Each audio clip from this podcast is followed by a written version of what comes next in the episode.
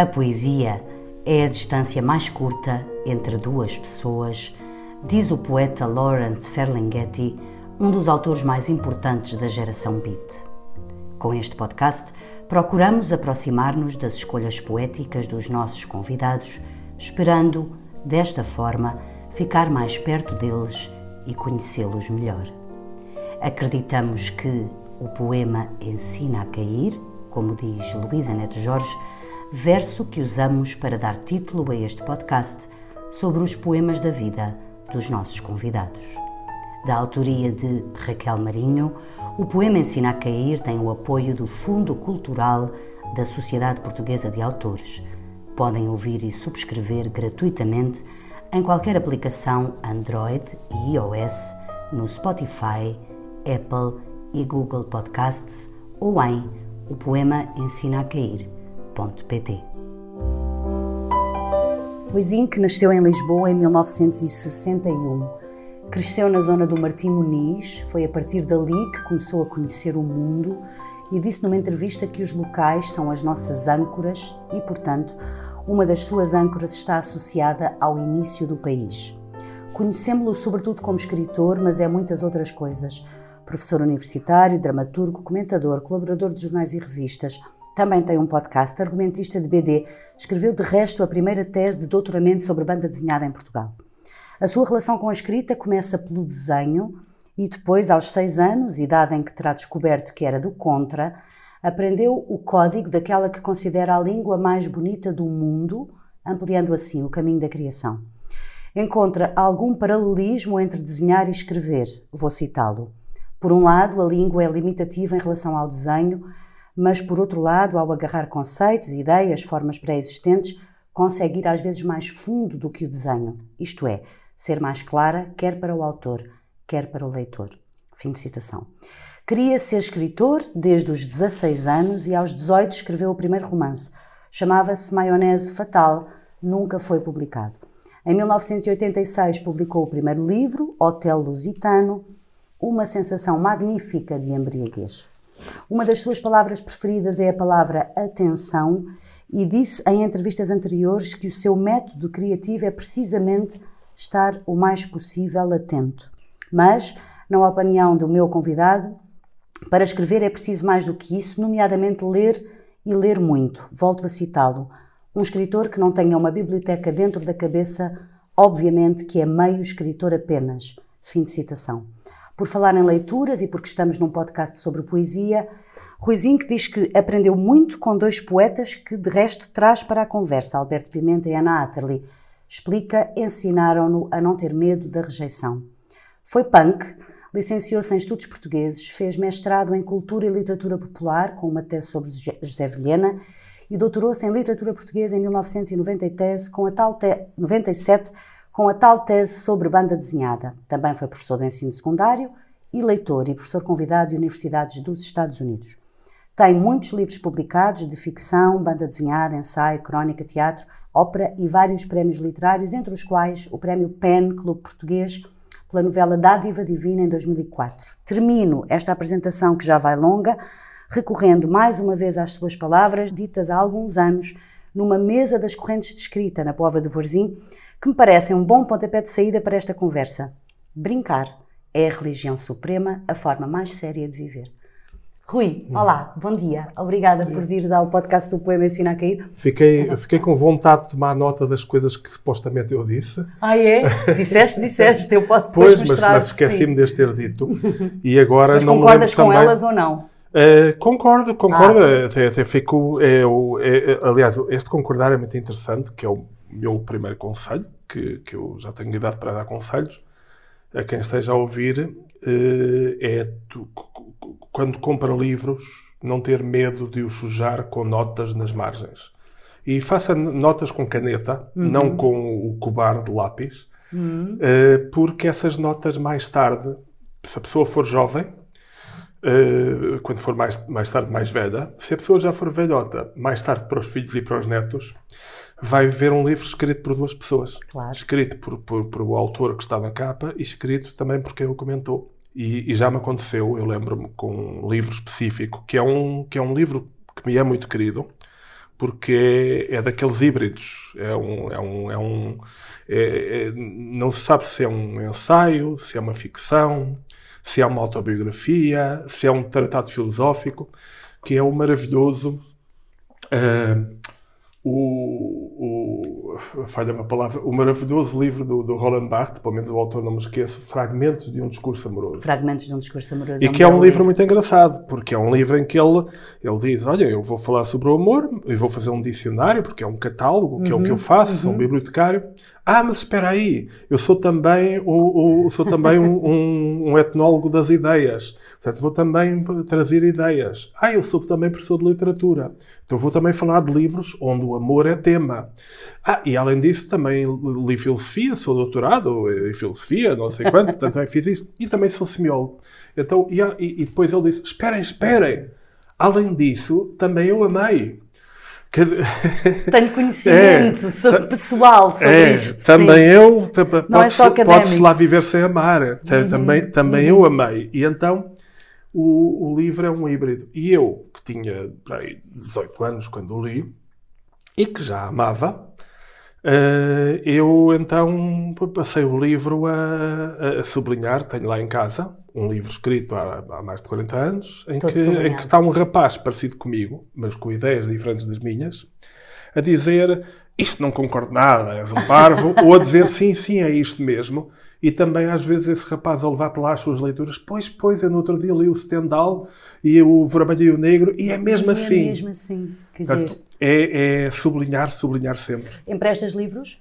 Uh, empresto quando sei que não os vou ter de volta. Exato. E nesse sentido não te importas de uh, partilhar esses teus sublinhados com as pessoas a quem emprestas os livros? Uh, tenho, tenho alguma dificuldade, isto é, quando o livro é sublinhado, agora que há os maravilhosos telemóveis, estes gadgets da James Bond, eu geralmente tiro fotos dos hum. sublinhados.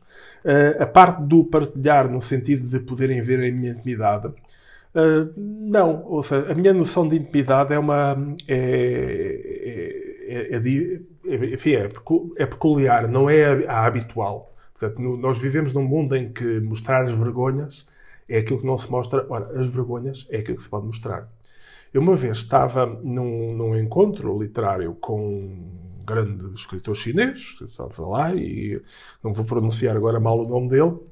E o que é engraçado é que estávamos os dois e eu falei e falei com muito, muito à vontade de problemas da minha família. Hum. Às vezes até, até o Alzheimer, a demência, os problemas, os divórcios, etc. E depois ele falou com muito à vontade, e o próprio livro dele era isso, sobre o sexo. Ah. E eu disse para brincadeira, olha, vocês, pá, é engraçado porque, porque para nós, em Portugal, o, o sexo é que é, é, que é, é, que é aquilo que é, que é, que é falta de pudor e nós temos, temos dificuldade, não somos bons a falar de sexo. Uhum. E, e, muito menos os poetas. Uhum. Tua, tua axila geométrica, horror. mas, o, mas ele era muito bom. E, eu, e então ele disse: Ah, é engraçado, porque aqui na, aqui na China falar o sexo é uma coisa trivial, não, não, não tem problema nenhum. Falar da família, como você falou, é que não. Isso é que é falta de pudor. Portanto, ou seja, as noções de intimidade é. variam é. em função é. do espaço, é. não é? Há uns tempos eu fui ver um stand-up do, do, do Nuno do Silva, que é meu colega de liceu, e, o, e é muito engraçado porque ele a certa altura fala, lá tem, um, tem um, um, episódio em que ele fala de um, de um problema que teve, um tumor que teve numa parte do corpo muito eu chata. Eu estava na mesma sessão que tu. É. E ele o que é que faz? Mas, mas quem nos ouve não estava. Ah, pois é, tens razão. sim, sim, sim. E ele... E ele uh, o, o, o, Nuno, o Nuno, a certa altura, fala disso com um despudor, porque eu sabia, algumas pessoas sabiam, mas, não, mas, mas ele de repente fazendo aquilo tema de um espetáculo para Exato. o grande público soa assim estranho. Mas depois, quando eu terminei, quando terminou o espetáculo, eu disse: o Nuno, pois, é, é por isso é que eu gosto dele, é, é cá dos meus, porque ele falou sem pudor do, do, do, do, do, do, do, do problema de saúde. Do problema de saúde mas há, há, e falou sem pudor e sem, sem medo do, do, governo, da política, de Portugal, mas não falou daquilo que para ele é, é sagrado, que é dos filhos. Uhum. Ou seja, ele mostrou tudo, menos aquilo que para ele é, é, é, a, parte, é a parte privada. Portanto, para mim, alguém, alguém descobrir que, que, eu, que eu tiro macacos do nariz, ou descobrir que, que eu, aos 18 anos, uh, fazia pinos não binários, não é, não é por aí que o gato vai às filhotes. A minha intimidade não está aí. E, também e, está nos teus filhos. E está, está também nos meus filhos e está naquelas coisas que uma pessoa não diz. quarto secreto. A família esse é o é quarto é o, secreto. Esse é que é o truque. A família é o quarto secreto. Uh, esta, esta frase que eu resgatei aqui, que é uma frase tua, para disse eu dar o pontapé de saída para a conversa, eu fiquei a pensar nela porque acho, acho a, a, a bonita. Um, brincar é a religião suprema, a forma mais séria de hum. viver. Porquê? Olha, eu estava a tomar nota agora dessa frase, porque eu falo muito do brincar. Isto é, faço, uma pessoa faz variações. O, o, o, benefício do improviso é que tu estás caminhando e pensando. O malefício é que às vezes esqueces de tomar nota. O meu problema, desde muito cedo, é que se eu tomo nota, estou a deixar de agir. Ah. Então é sempre o um problema. Às vezes eu estou no café, uma conversa fabulosa, e eu ao mesmo tempo quero tomar nota, mas ao tomar nota, a magia do momento estraga-se. E queres tomar nota do que alguém disse, de uma ideia que tiveste? Do, do que, de tudo o que está a acontecer. Okay. Porque mesmo quando sou eu que tenho a ideia, se estava com outra pessoa, a ideia é dos dois. Claro. Portanto, é, o, no futebol é muito injusto que seja sempre o idiota que marca golo uh, que seja o que, é, o que é celebrado, em vez do passo genial que fez com que, com que, com, com, com que, que, que, que, que, é meio golo. Sim. Uh, portanto, numa conversa, a coisa é sempre partilhada, uhum. porque é outra pessoa que estimula, se é isto, é aquilo. Uhum. Mas, é um, mas então é sempre o meu problema. E agora eu acho essa frase feliz, se calhar pensei nela um bocado. Eu falo muito da brincadeira, uh, sobretudo com, com os meus alunos mais jovens que, que é ridículo estar ainda a dar aulas, porque já não é uma geração, são duas. Eu sou mais velho que, o pai, que os pais deles. Mais jovens têm que idade? 18, 19? Os mais jovens têm 18, 19. Início e, da faculdade. É. E, e, portanto, eu sou literalmente mais velho que os pais deles.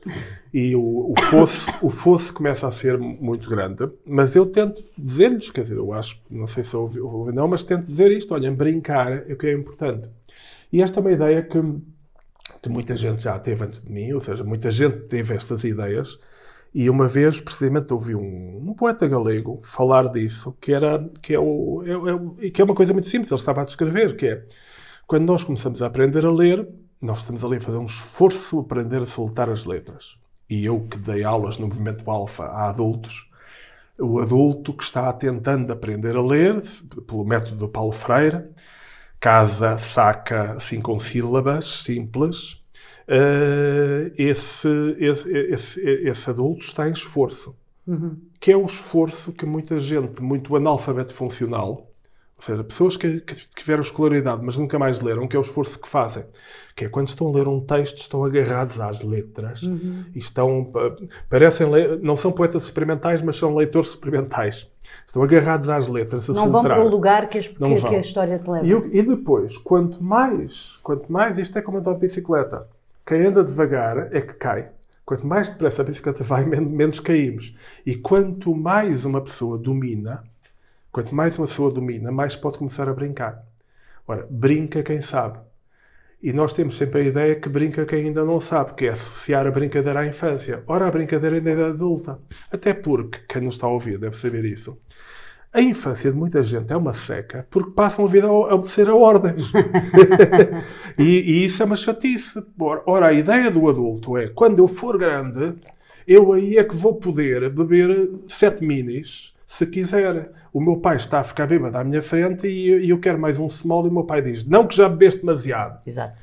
E eu digo: Quando eu for grande, vou beber sete smóis. Aliás, há um, há um, há uma, uma, um musical a partir do Roald de Matilda, com música e, le e letra e nas canções do Tim Minchin, que é um tipo incrível. E o, agora está, está, quem quiser, está na Netflix uma versão de filme, portanto está lá grátis para, para as pessoas que são subscritoras ou que têm amigos que são subscritores, vão a casa, porque vale mesmo a pena. E tem lá uma canção que é os miúdos a dizerem quando eu for grande, e então o que é que eles vão fazer quando for grande? É aquelas, é aquelas coisas que eles em criança não imaginam podem. que os grandes podem. Quando eu for grande, vou poder subir ao cimo das árvores sem ninguém chatear-me. quando eu for grande, vou poder comer quantos bolos de chocolate quiser. Uh, vou poder ficar a, a ver televisão a altas horas. E, é, e brincar é, é, é, é, isso. Portanto, nós, nós viemos ao mundo para brincar com as ideias. Depois há os cavacos da Silva deste mundo, cuja ideia é, e que estão neste momento é, muito, têm muito poder, que é nós viemos ao mundo para trabalhar e não para brincar. E eu, espero que quem esteja a ouvir-nos, eu sou da equipa do brinca, brincar é o essencial. E aplicas esse conceito ou essa ideia à literatura? Aplico e só gosto de ler quem brinca. Uhum. Ou quem, eu, eu, eu, costumo brincar, cá está, com os meus alunos, a quem sublinho a importância do brincar e do descontrair e do não tentar fazer a coisa certa. Eh, que, que, que, é, que é simplesmente que é o, o, o não ter, o, o, agora perdi-me completamente. Agora... Se, se, aplicas a, a, ideia de brincar à literatura também. Não, Estava... aplico e o que eu digo é isto. Olha, obrigado. O que eu digo é isto. É o que me chateia ler os vossos testes e trabalhos. É que é muito sério. É tudo muito arrumadinho. É que não, é não só isso, mas também que, para mim, um texto literário é simples. Ou leio por prazer, ou leio para aprender ou me dá algo, ou me dá, algo, ou me dá conteúdos, e, ou, ou, ou, ou me dá uh, emoções. Uhum. E, infelizmente, muitos trabalhos dos alunos são tão pressionados, são tão formatados, que não me dão nem alegria, nem, nem, nem, nem, nem, nem, aprendizagem. Nem, nem, nem aprendizagem. Mas é um pouco isto que é o, os, os, o, o, que é um, o que é um grande escritor, quando eu sou disso, o que é um grande escritor? É aquele cuja voz nós reconhecemos ante mal diz uma palavra. E é aquele que conseguiu tornar uma língua, um instrumento, que é um instrumento coletivo, num instrumento seu. E conseguiu tornar o modo como diz mais importante do que o que diz. Uhum. Isto é uma definição simples de literatura. Uhum. Do, é um texto é literário quando o modo como é dito é tão ou mais importante que o modo que o que, que, o que, tem, que, o que é dito. Uhum. E, e, no caso da poesia, então é extremo. A maior parte dos poemas não são conteudistas, porque eu posso dizer, então este soneto de Camões, qual é o conteúdo? O conteúdo é a gaja não está ao pé e ele está cheio de, saudades, saudades dela. dela. Então porquê que ele não diz logo? Exato, exato, exato. Não diz logo forma, porque é está a, a brincar com a língua, claro. porque o que é importante é o modo como diz. E, e, e, e, é isso. E, pegando nessa ideia, agora falaste do soneto de Camões e já lá vamos, também trouxeste Camões, embora seja um soneto que é atribuído a, mas não é do Camões ou é do Camões, há uma grande é. discussão, não é? Um, nesta ideia uh, que também tu referiste uh, numa entrevista que deste, que um escritor que não tem uma biblioteca dentro da cabeça é só meio escritor? Sim, eu, há, há muita gente hoje em dia, e eu conheci uma vez uma irlandesa que, que disse isso, ela disse: Ah, eu, eu não tenho, eu nos últimos cinco anos estive a fazer o meu livro, não pude ler nada. E há muita gente hoje em dia que escreve para não ler, porque ler é chatice, ler é maçada. E então, epá, quero ter uma boa desculpa para passar por pessoa inteligente e profunda.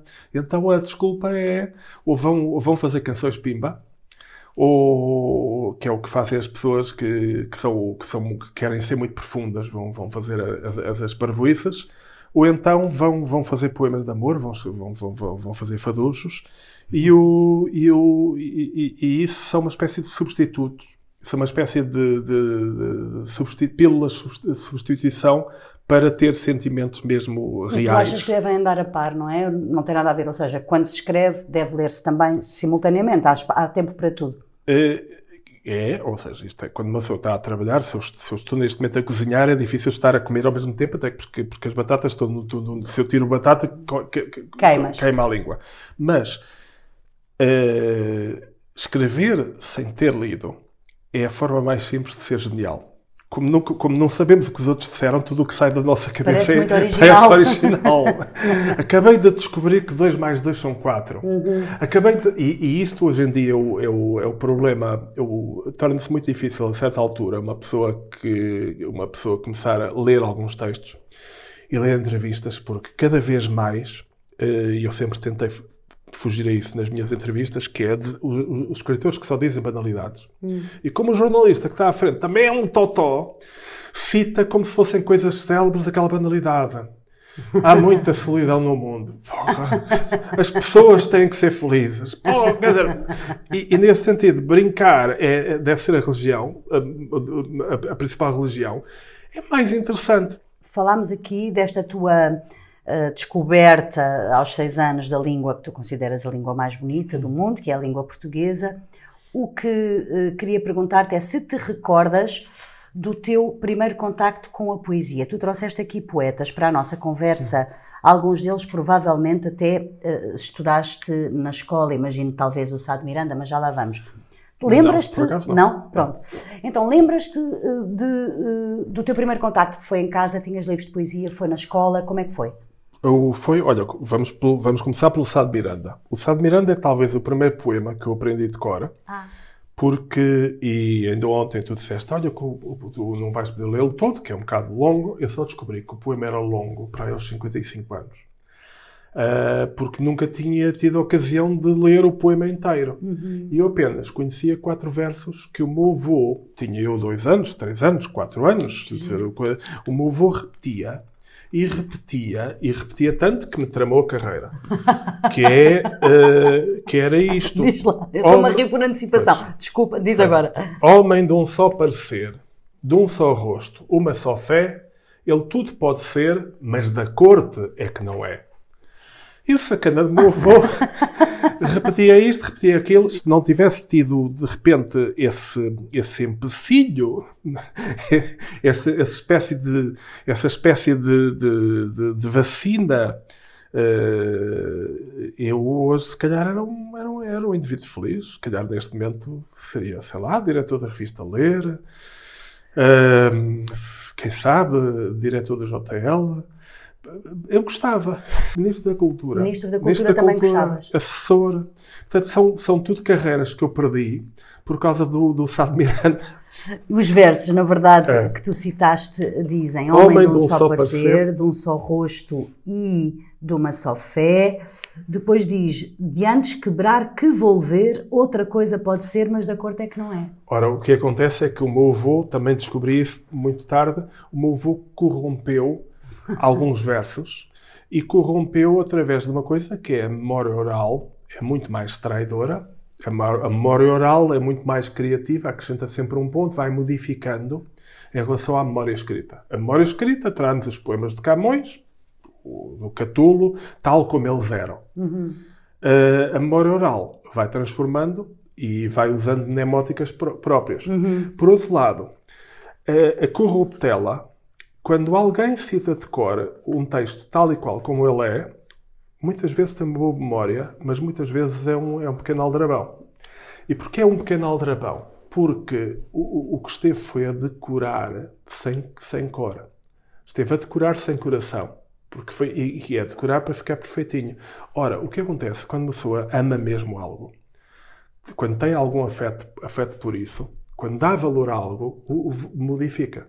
A realidade é a mesma, mas o valor que nós damos, que é o valor que eu dou a esta pessoa, uh, quando é, isso, isso modifica-se. E quando eu estou enamorado por uma mulher e eu, eu digo, epá, é, é, ela é encantadora, e um amigo meu diz-me: é pá, ela, ela, come, ela tira macacos no nariz e come-os. Sim, mas isso é, isso é charmoso. Portanto, eu atribuo um valor a ela, faça o que fizer, que esse meu amigo não entende. Uhum. Passados uns anos, eu divorcio-me dela e digo: aquela tipo é uma cabra, destruiu a minha vida. E ontem fez uma coisa horrível para mim, disse-me: bom dia, ela quer me matar. o que é que mudou? Mudou a minha relação com ela. Uhum. Aquela pessoa é a mesma. Entretanto, uhum. o meu amigo até tinha passado a gostar dela, descobri que era bater para porrar e tudo mais. Uhum. O que acontece é que e até me roubou, mas isso é outra história que eu não vou contar aqui. Mas o que, o, o, o, que, o que se passa aqui nisto é o, a é nossa a relação, relação, com a este pessoa, copo, com a este coisa. Copo, pois, este copo de água que aqui está pode ser um copo que tu compraste ontem ou pode ser um copo que tu herdaste da tua avó. Uhum. E essa relação de afeto uh, vai modificar. Portanto, o facto de o meu avô ter corrompido a, le a letra do, do, do, do, poema, ter modificado pela memória. Só diz da relação só, uh, só afetiva diz, que ele tinha só com diz o que poema. Ele, que, ele, que, ele, que, ele, que ele estava mesmo, que para ele este poema era mesmo importante. E para ti tornou-se importante também, é por isso que de resto o escolheste para esta conversa. Mas agora, ainda na senda destes versos, queria perguntar-te: da corte, mas de corte homem não é. E portanto, tu achas que não és hoje Por exemplo, o Ministro da Cultura, porque te recusaste, por causa do teu avô, a pertencer a uma corte, a pertencer a qualquer corte, é isso? Bom, dizer, será um bocado mais complicado do sim, que sim, isso. mas simplificando, Porque sim. teria que ter tido pontaria no partido. mas, eh, mas sim, simplificando sim. E, e- e simplificando por uma razão simples, porque, porque é evidente que, que é uma. eh, eh, porque eh, estas coisas na infância, eh, a poesia, cá está, neste momento, a, a poesia, as palavras, aquilo que lemos, aquilo que nos estimula a imaginação, leva-nos para um caminho. Por exemplo, eu acho que muitos dos gestores que, que, que acham normal despedir pessoas, mas depois ganharem bónus, no- há um tipo num país qualquer que vem no jornal que ganhou 50 milhões de bónus no mesmo ano Em que despediu não em que quantas pessoas. 20% das pessoas, de, de- de- 30 mil pessoas são despedidas. E ganhou até porque despediu. Eh, o, o, o que acontece aqui é, é- é- este, este indivíduo é um sociopata. Portanto, é um indivíduo que não tem empatia, não compreende a dor, do, a Uhum. O dor outro, alheia. o próximo, que é hoje em dia uma, grande, uma boa competência para ser gestor. Ora, o que eu posso dizer é que este homem de certeza que não é leitor. Porque se há coisa que a, que a literatura nos ensina, embora não ensine nada, blá blá blá, mas há uma coisa que a literatura nos ensina, que ler histórias nos ensina, ler poemas nos ensina, é a brincar e a ter empatia pelos outros. Um dos poemas que trazes é ah, do Camões, ou pelo menos atribuído a, ou há uma grande discussão à volta disso, o dia em que eu nasci, Moura e Pereça. Vou ler, está bem? E depois Força, falamos força. sobre ele. O dia em que eu nasci, Moura e Pereça, não o queira jamais o tempo dar, não torne mais ao mundo e, se tornar, eclipse nesse passo o sol padeça. A luz lhe falte, o sol se escureça, mostra o mundo sinais de se acabar, nasçam-lhe monstros, sangue, chova o ar, a mãe ao próprio filho não conheça. As pessoas, pasmadas, de ignorantes, as lágrimas no rosto, a cor perdida, cuidem que o mundo já se destruiu. Ó gente temerosa, não te espantes que este dia deitou ao mundo a vida mais desgraçada que jamais se viu.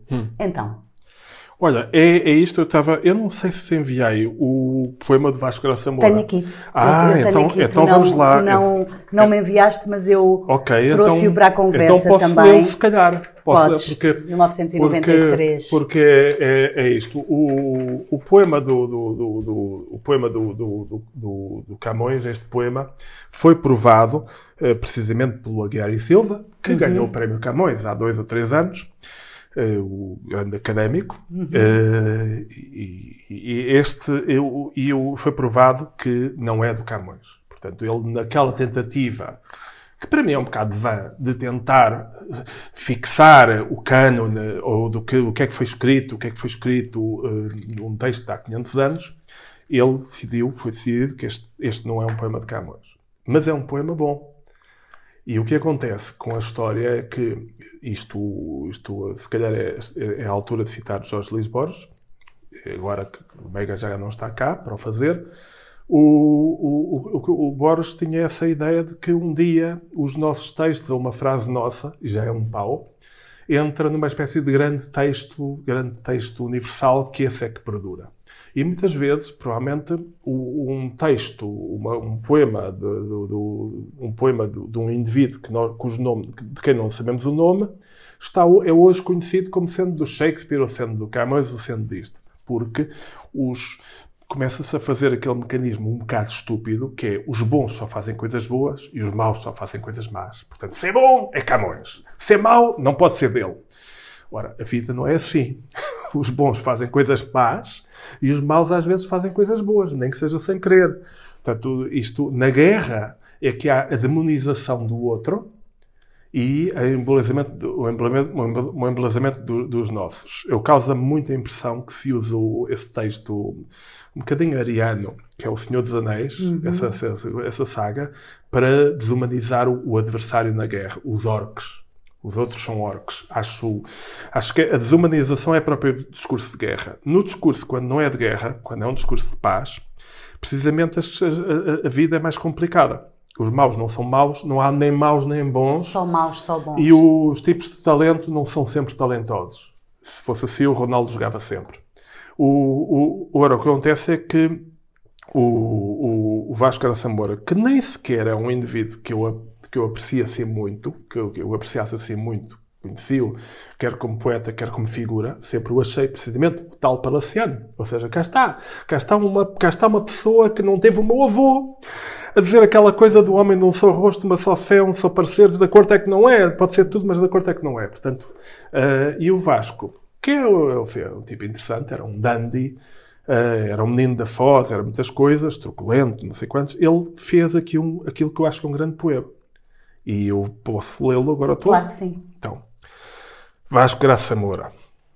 Não sei se o Camões hoje teria escrito as suas ritmas.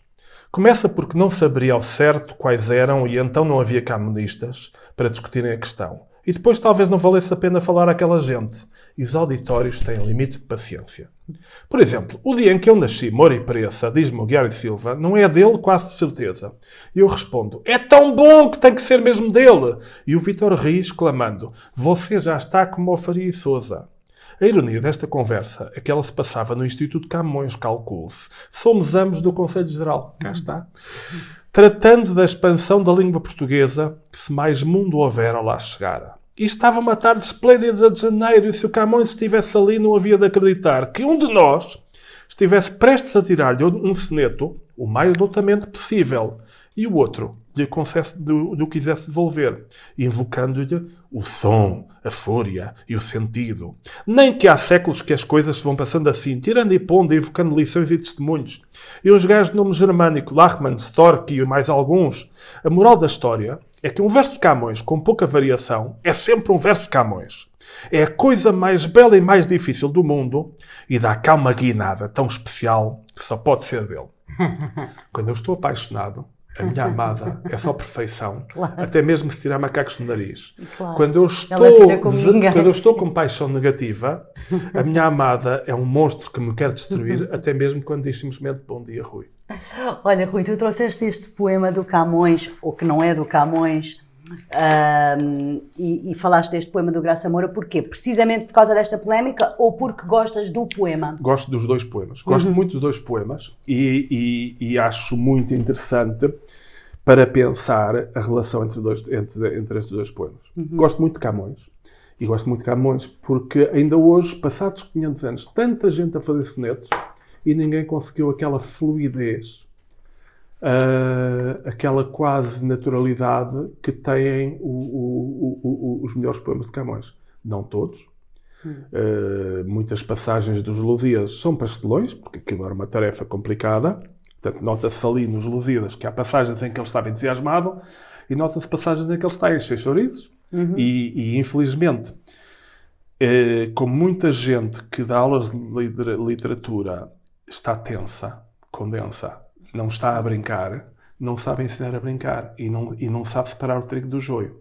Quer dizer, muita gente que, da literatura, mesmo gente que está à frente de editoras, não consegue pegar num texto assim, sem saber de quem é, e dizer se gosta ou não gosta. Fica sempre assim. Diga você primeiro o que acha. Sem se comprometer. sem se comprometer. Ora, não há risco de nos comprometermos porque é brincadeira. Uhum. E é isso que é aquela coisa do dar o passo para dar o passo em frente. Num livro do Philip Roth, o animal, uh, o, acho que é o, o, animal, o animal moribundo. moribundo. Há uma passagem em que ele diz: Bom, há uma mulher muito bonita no autocarro e ninguém tem coragem de se sentar ao pé dela porque é tão bonita que, tem, que, que ficam intimidados. Eu sou o gajo que, que não tem medo de sentar ao pé dela. e aqui é um bocadinho disto. Eu aprendi também, graças ao meu avô, para, não, para ele não ficar agora a pensar: oh, tu eduquei-te tão mal. Não, avô, educaste-me bem. Porque a verdade é que uh, ter, ter, não termos medo de dar o passo em frente até acaba por trazer mais benefícios do que outros. E, portanto, o meu lugar literário, se é um bocadinho triste hoje, porque é um bocadinho à margem de tudo, a verdade é que o futuro se me figura risonho, porque, como já escrevi os livros que tinha a escrever, vou viver dos rendimentos. E como as pessoas vão morrendo, eu agora estou a entrar na slot para a frente para ficar assim uma espécie de tesouro nacional. O escritor homenageável. O que acontece é que, a longo prazo, ter alguma lata, ter alguma, algum descaramento e não ter medo compensa. Para começar, vivemos melhor. temos menos úlceras. Não ter medo, por exemplo, da rejeição, uh, Rui. Como eu disse aqui, Sim. que o Alberto Pimenta e a Ana Atterley uh, te ajudaram, uh, ou te ensinaram, acho que a expressão sim, até foi mais sim, essa, me ensinaram a não ter medo da rejeição. E passamos então para o livro do Alberto Pimenta que tu trouxeste, que é um livro editado pela Língua Morta, Língua Morta? Uh, sim, sim, Essa, essa é a edição mais recente. Pela Língua Eu Morta. Eu penso que a edição inicial é da, é da. A edição de 2007 é da, é da. Chamado Indulgência Plenária. Nós não, o livro é um longo poema, nós não vamos, obviamente, lê-lo todo, sim, mas se, mas se eu, quiseres é, dar é, o, uma ideia... É, o que é muito interessante no, no, no, no livro muito interessante é isto, até tem a ver um bocadinho com, com um tema atual, que é a questão trans. Portanto, o, o livro foi, é para mim, é um, é um, é um o, o, o, Pimenta é uma pessoa muito, é uma pessoa ética, ou seja, uma pessoa que tem que, que, que, que, tenta, tenta pensar e agir de acordo com os seus princípios. E agir para ele é escrever. E então ele ficou particularmente tocado.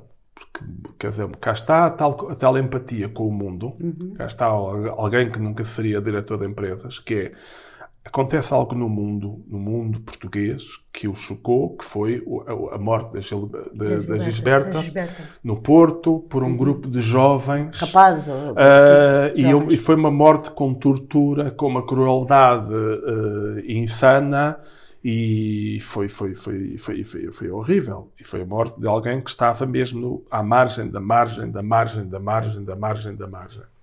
E o, e o Pimenta, provavelmente imagino, estaria sem temas, estaria sem assunto, aquilo puxou. Uhum. E de repente ele fez, eu até nem sei, posso estar errado, mas penso que foi o primeiro de uma série de poemas longos, ou seja, os últimos livros dele, têm, nos últimos 15 anos, têm, tentado, têm tendido a ser livros poemas. Uhum. E, mas este foi o, salvo o primeiro, que é, de repente, ele tinha muito para dizer tinha um, um pouco, tinha, tinha, tinha, tinha e, e, fez um poema que é um livro. Uhum. E, Queres dar-nos uma ideia, escolher uma parte, uma quero, quero, para... quero, quero. Eu posso, eu posso, posso, vou só assim duas estrofes. Da, a, logo a, a de abertura. Conheci-te no mictório do aeroporto de Schiphol. Águas mais praticadas que as do paraíso de Dante. Lá dentro estava só eu, de carcela aberta e o urinol dentro, diante de mim. Entraste subitamente, não sei se olhaste e me viste. Subitamente estavas ali, tu e os teus bandós louros, debruçada sobre outro urinol. Olhaste e disseste bem alto, mosca e haiku, e saíste antes de entrar mais ninguém. Mais ninguém. Fiquei emocionado, fiquei intrigado e na ânsia de seguir no teu encalço.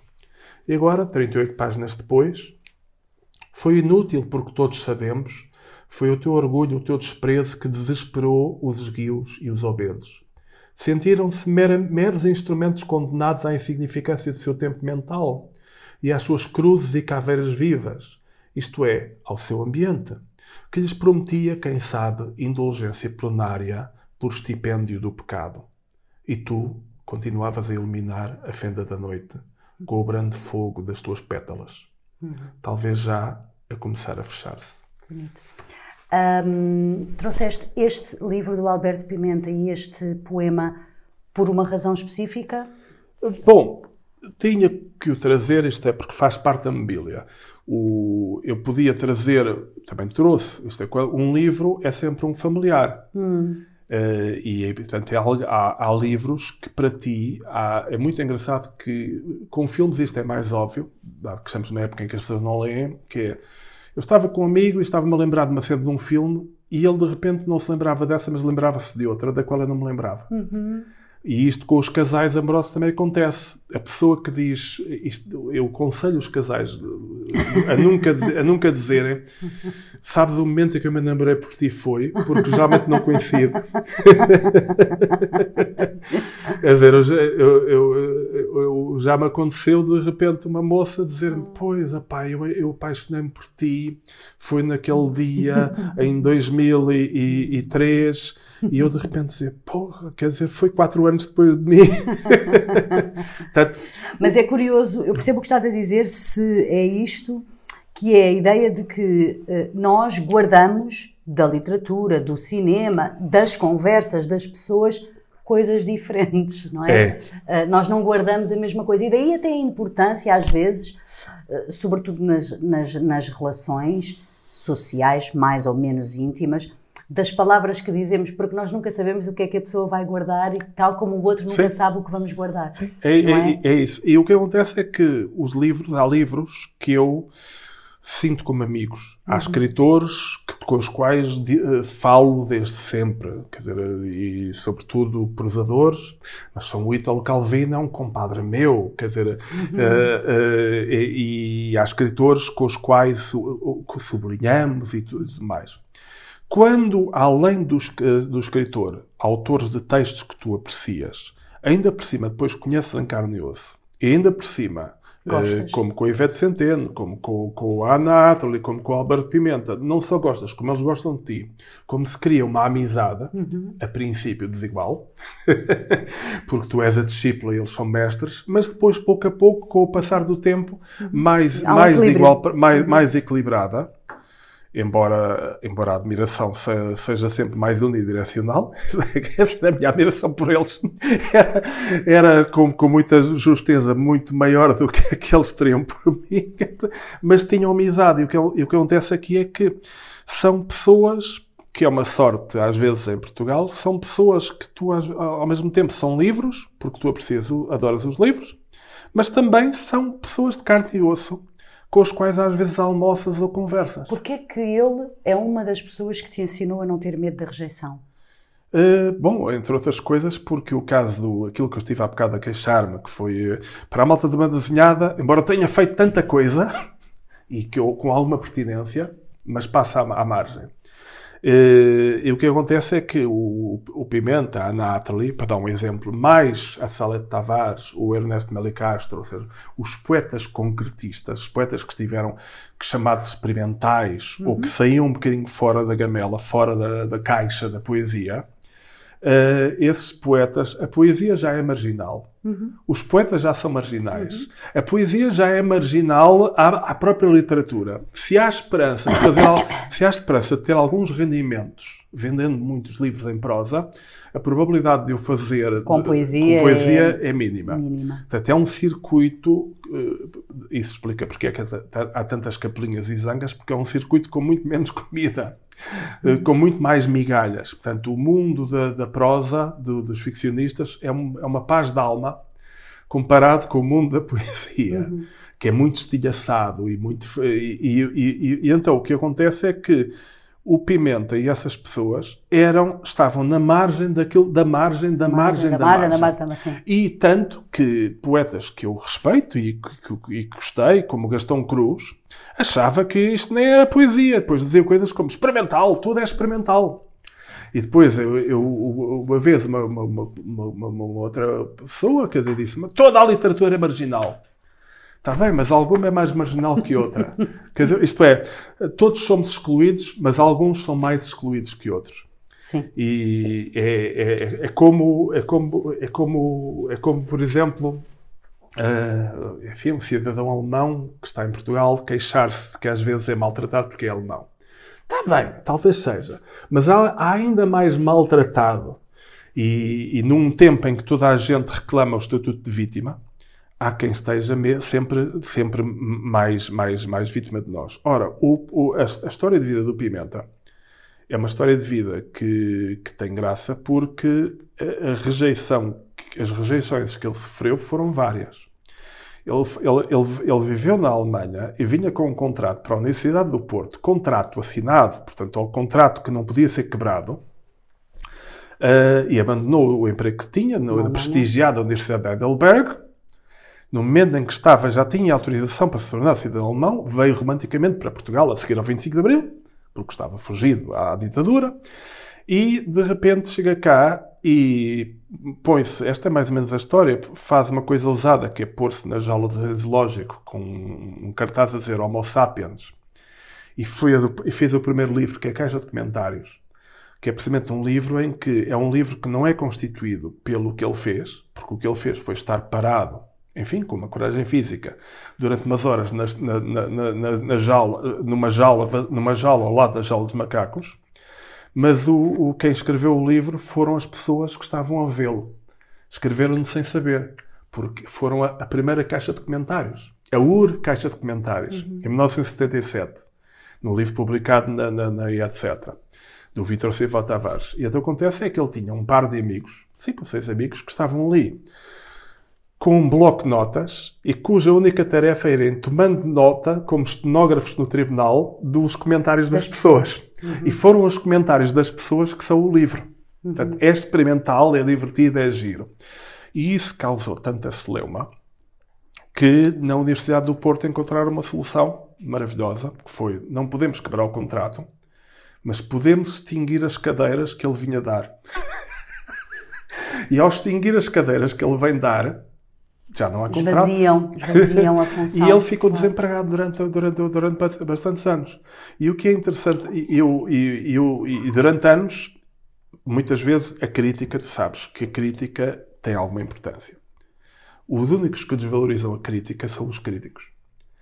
O acesso a uma crítica, nem que seja no JL, uma recensão, nem que seja três linhas, é uma espécie de legitimador, é um, é um, é um, é um, é um, é um, é um, é um confirmador de que o teu texto existiu. A pior crítica em Portugal, aquela que dói mesmo, é a que não existe. É não existir sequer. É o silêncio. Uma, o, o, silêncio é o pior. Ora, acontece é que durante décadas os textos do Albert Pimenta do, ou do Anatoly eram ou desprezados ou simplesmente ignorados. Não existiam sequer. E não existiam para a comunidade dos poetas. Portanto, não eram sequer poetas. Ou seja, são poetas que nem sequer são considerados poetas. Porque depois há os, há os bons poetas, há os maus poetas, há os poetas assim, mas depois há os poetas que não são poetas. Ou seja, é uma, é uma exclusão ao cubo. E o que acontece é que, ironicamente, como o Pimenta foi durando, Uh, acontece-lhe o mesmo que, que, um pouco que o Luís Pacheco, que a certa altura vai durando e, e, ao, e ao, durar as pessoas dizem, pá, vamos, vamos entrevistá-lo. Então ele agora até já ganha prémios e agora até, até as pessoas que o duraram durante anos dizem, pois é evidente que o senhor foi um grande poeta. Com a Anátrole aconteceu o mesmo. A Anátrole agora tem uma felicidade pós, uma felicidade pós-parto, o segundo parto, uma felicidade pós-partida, que em vida não teve. e, e, é uma das tuas escolhas, e tu escolhes, tu mandaste-me tisanas da Ana Atterley, portanto tu não escolheste particularmente uma tisana. Eu tenho aqui uma das edições porque há várias. Eu posso ler uma enquanto tu procuras a que queres ler. Pode ser Rui, ou estás à procura lê, de uma não, não, não, é lê, lê tu, lê tu. Não, eu acho não, que basta. Eu, lê, não, é agora queres... lês tu. Agora lês tu. Sento-me e escrevo é a minha tisana matinal. Penso no ato de escrever. O real é uma retrospectiva. Registar, recolher, nomear, esquecer. A mão obedece. É uma bobina de seis pontas quando escreve. Esse é o mundo natural do escritor. Tisanas, ela brinca que é tisanas porque são um bocadinho, Sim. um bocadinho budistas uhum. e também porque são, são variações que ela fez muito a, a, a, sobre o seu próprio nome. Que, que, aliás é um palíndromo, quer dizer, o nome, nome cabalístico, porque Ana lê-se para a frente e para trás do, do mesmo, do, do, mesmo lado. E o, os exercícios, por exemplo, eu sempre sabia que era mais conformista pequeno burguês do que, que era Ana Atterley, que era o Pimenta. Mas com eles aprendi, por exemplo, a arte dos títulos. Hum. E um título de um livro que eu gosto muito, que é o Diálogo entre um torturador e um terrorista, em que, enfim, é uma espécie de diálogo circense. E o título é Osso, que é um jogo de palavras que deve muito a esta gente. Osso, porque dito osso é ouvir. Mas uhum. escrito osso é o ah, osso de roer. Que interessante. Uh, e é um palíndromo. Uhum. Que, portanto, é uma das ideias do livro que és tão bem um para o outro. Uhum, exato, exatamente. Portanto, não destacarias, ou seja, o que tu chamarias a atenção das pessoas que nos estão a escutar é para as tisanas, é, é para lerem as é. tisanas, as tisanas da não... São, são, são, são desiguais porque são, eu não sei se ela tem milhares. São muitas, aqui estão muitas. São milhares, mas, mas, mas ela tem vários livros Esta edição tisanas. que eu estou, são várias. Esta é 351 é. tisanas da Quimera, pois, a Natalie, mas tem é, mais. Ela sim. deve ter milhares de tisanas porque são textos curtos, são microcontos antes de ser inventado o conceito de microconto. E, e, por falar nisso, eu vou só aqui ler mais uma, porque tropecei nela, porque, como te digo, isto está sublinhado e acho muito interessante. Diz assim: A história é infinita. Podemos interceptá-la em qualquer ponto. Era uma vez uma cidade onde os habitantes sabiam tanto do sofrimento humano que, quando acordavam, deitavam-se logo. Uau! É, é. Uau! Rui, passamos para a tua próxima escolha. Já saltámos aqui o A. O Sado Miranda, que vinha mais à frente, já falámos dele. Agora, dobrada à moda do Porto. Sim. Álvaro de Campos, Fernando Pessoa. Uh, toma, lê tu. Está aqui. Ah, está bem. Ok, ok, pronto. Se calhar agora passamos um bocadinho para as leituras. Sim, lê tu. Está ehm, aqui. Podes tirar só esse, este... Ok, okay. começa aqui. Vamos ouvir. Um dia, num restaurante fora do espaço e do tempo, serviram-me o amor como dobrada fria. Disse delicadamente ao missionário da cozinha que a preferia quente, que a dobrada, e era a moda do Porto, nunca se come fria. Impacientaram-se comigo. Nunca se pode ter razão nem num restaurante. Não comi, não pedi outra coisa, paguei a conta e vim passear para toda a rua. Quem sabe o que isto quer dizer? Eu não sei, e foi comigo. Sei muito bem que na infância toda a gente houve um jardim, particular ao público ou do vizinho. Sei muito bem que brincarmos era o dono dele e que a tristeza é de hoje. Sei isso muitas vezes, mas se eu pedi amor, por que é que me trouxeram dobrada à moda do Porto fria? Não é prato que se possa comer frio, mas trouxeram-me frio. Não me queixei, mas estava frio. Nunca se pode comer frio, mas veio frio. Porque é este, do Álvaro de Campos? É, é o meu poema favorito do, do mundo Pessoa. E é um poema com, com o elemento menos poético que pode haver, que é Tripas à Moda do Porto. Aliás, tem um erro, já alguém corrigiu. No Porto não se diz dobrada, diz tripas. Exato. Está bem.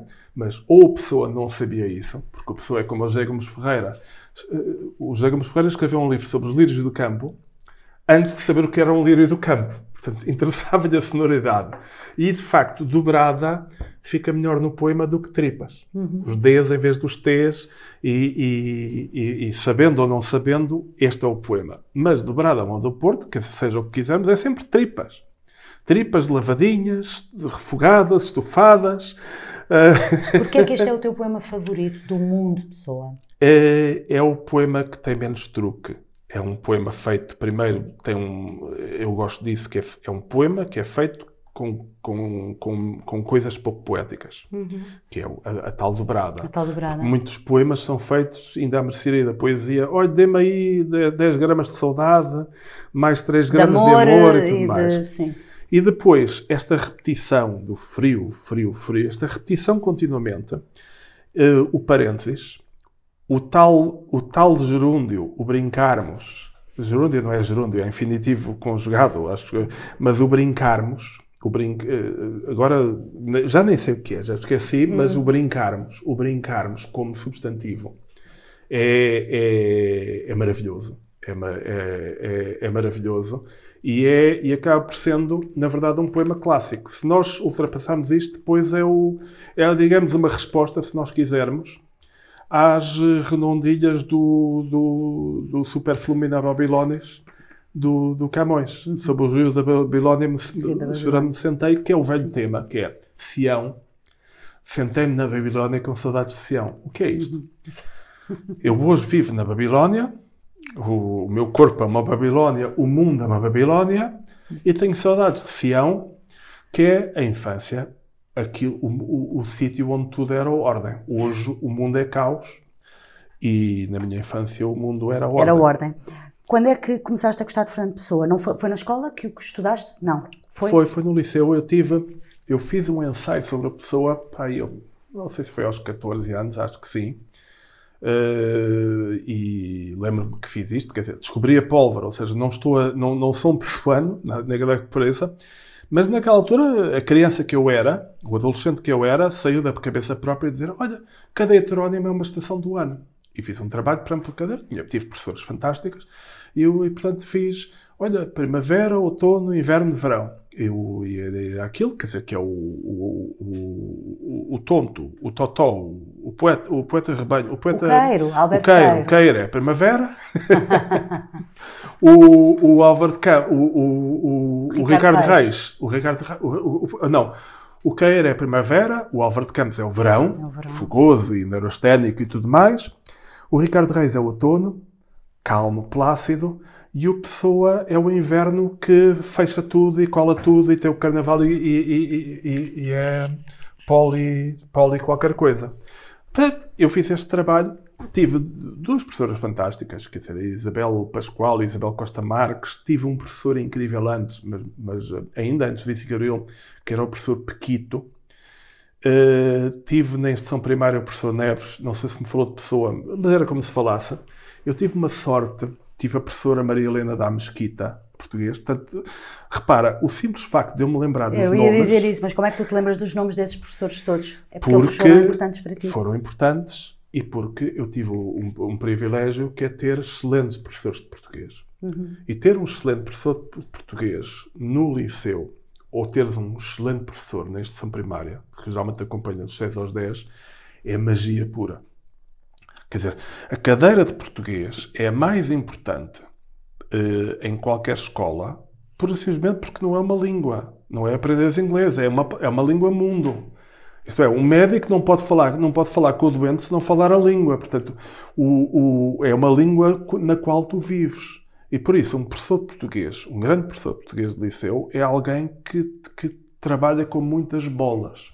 É alguém que tem uma cultura geral incrível. Foi através dos professores de português que começaste a gostar de poesia, a ler poesia, ou foi, bem, o teu avô passou-te o Sá de Sim. Miranda, eventualmente, ah, mais do que estes versos que citaste aqui, ah, através da oralidade, mas o contacto com a poesia foi ah, por causa destes professores de português que começaste a gostar?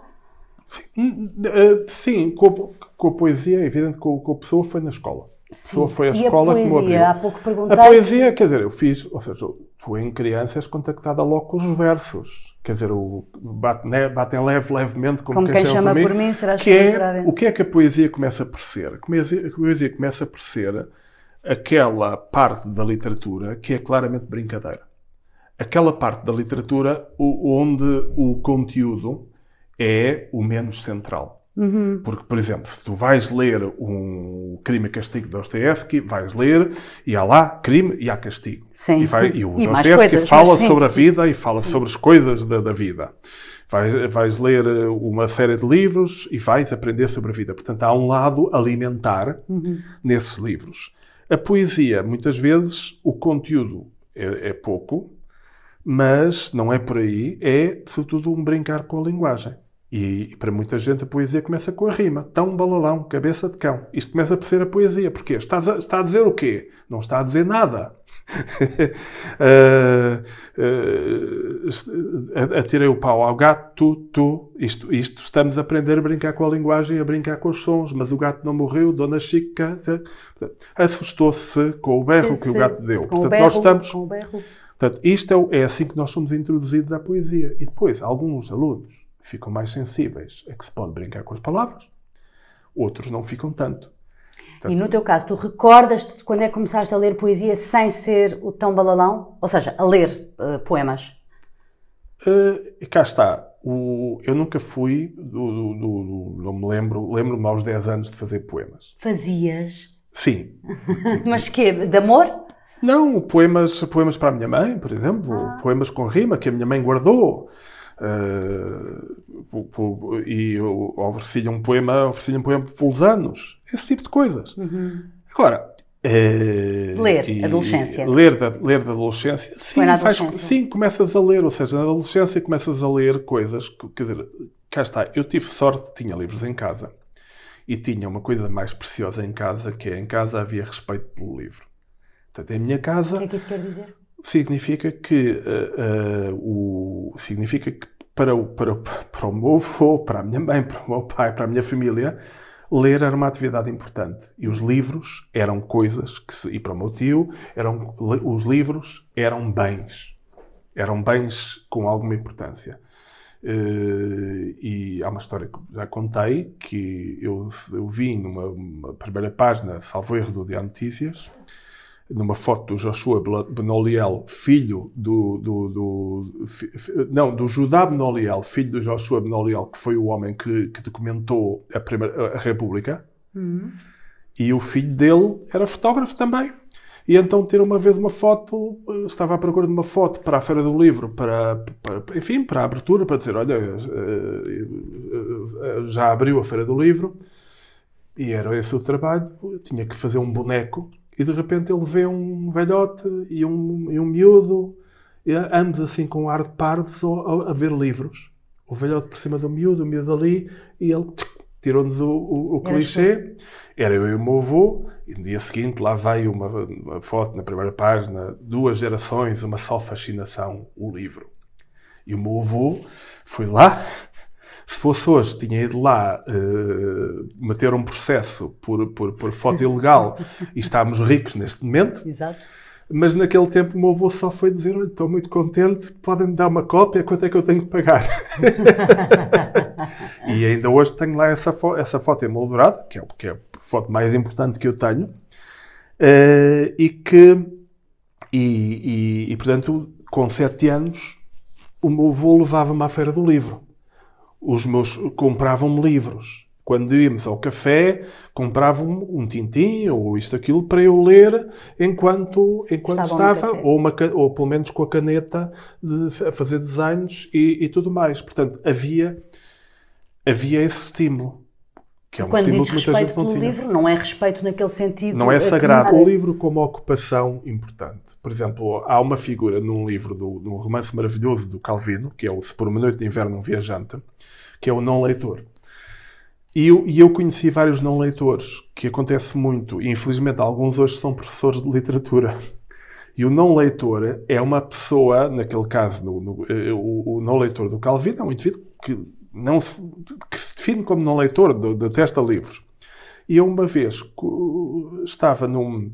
ia ao cinema e ao São Jorge e fui comer uma, fui comer uma bifana ali numa tasquinha ao pé e estava a dar na televisão, estava só um bêbado e o, e o, e o patrão lá no café, eu e, a minha Imperial, e, o, e eu estava a dar o Casei com uma Feiticeira, que é uma série antiga, em reprise, na, na televisão. E uh, Casei com uma Feiticeira é muito simples, ela, ela mexia o nariz e o frigorífico desaparecia.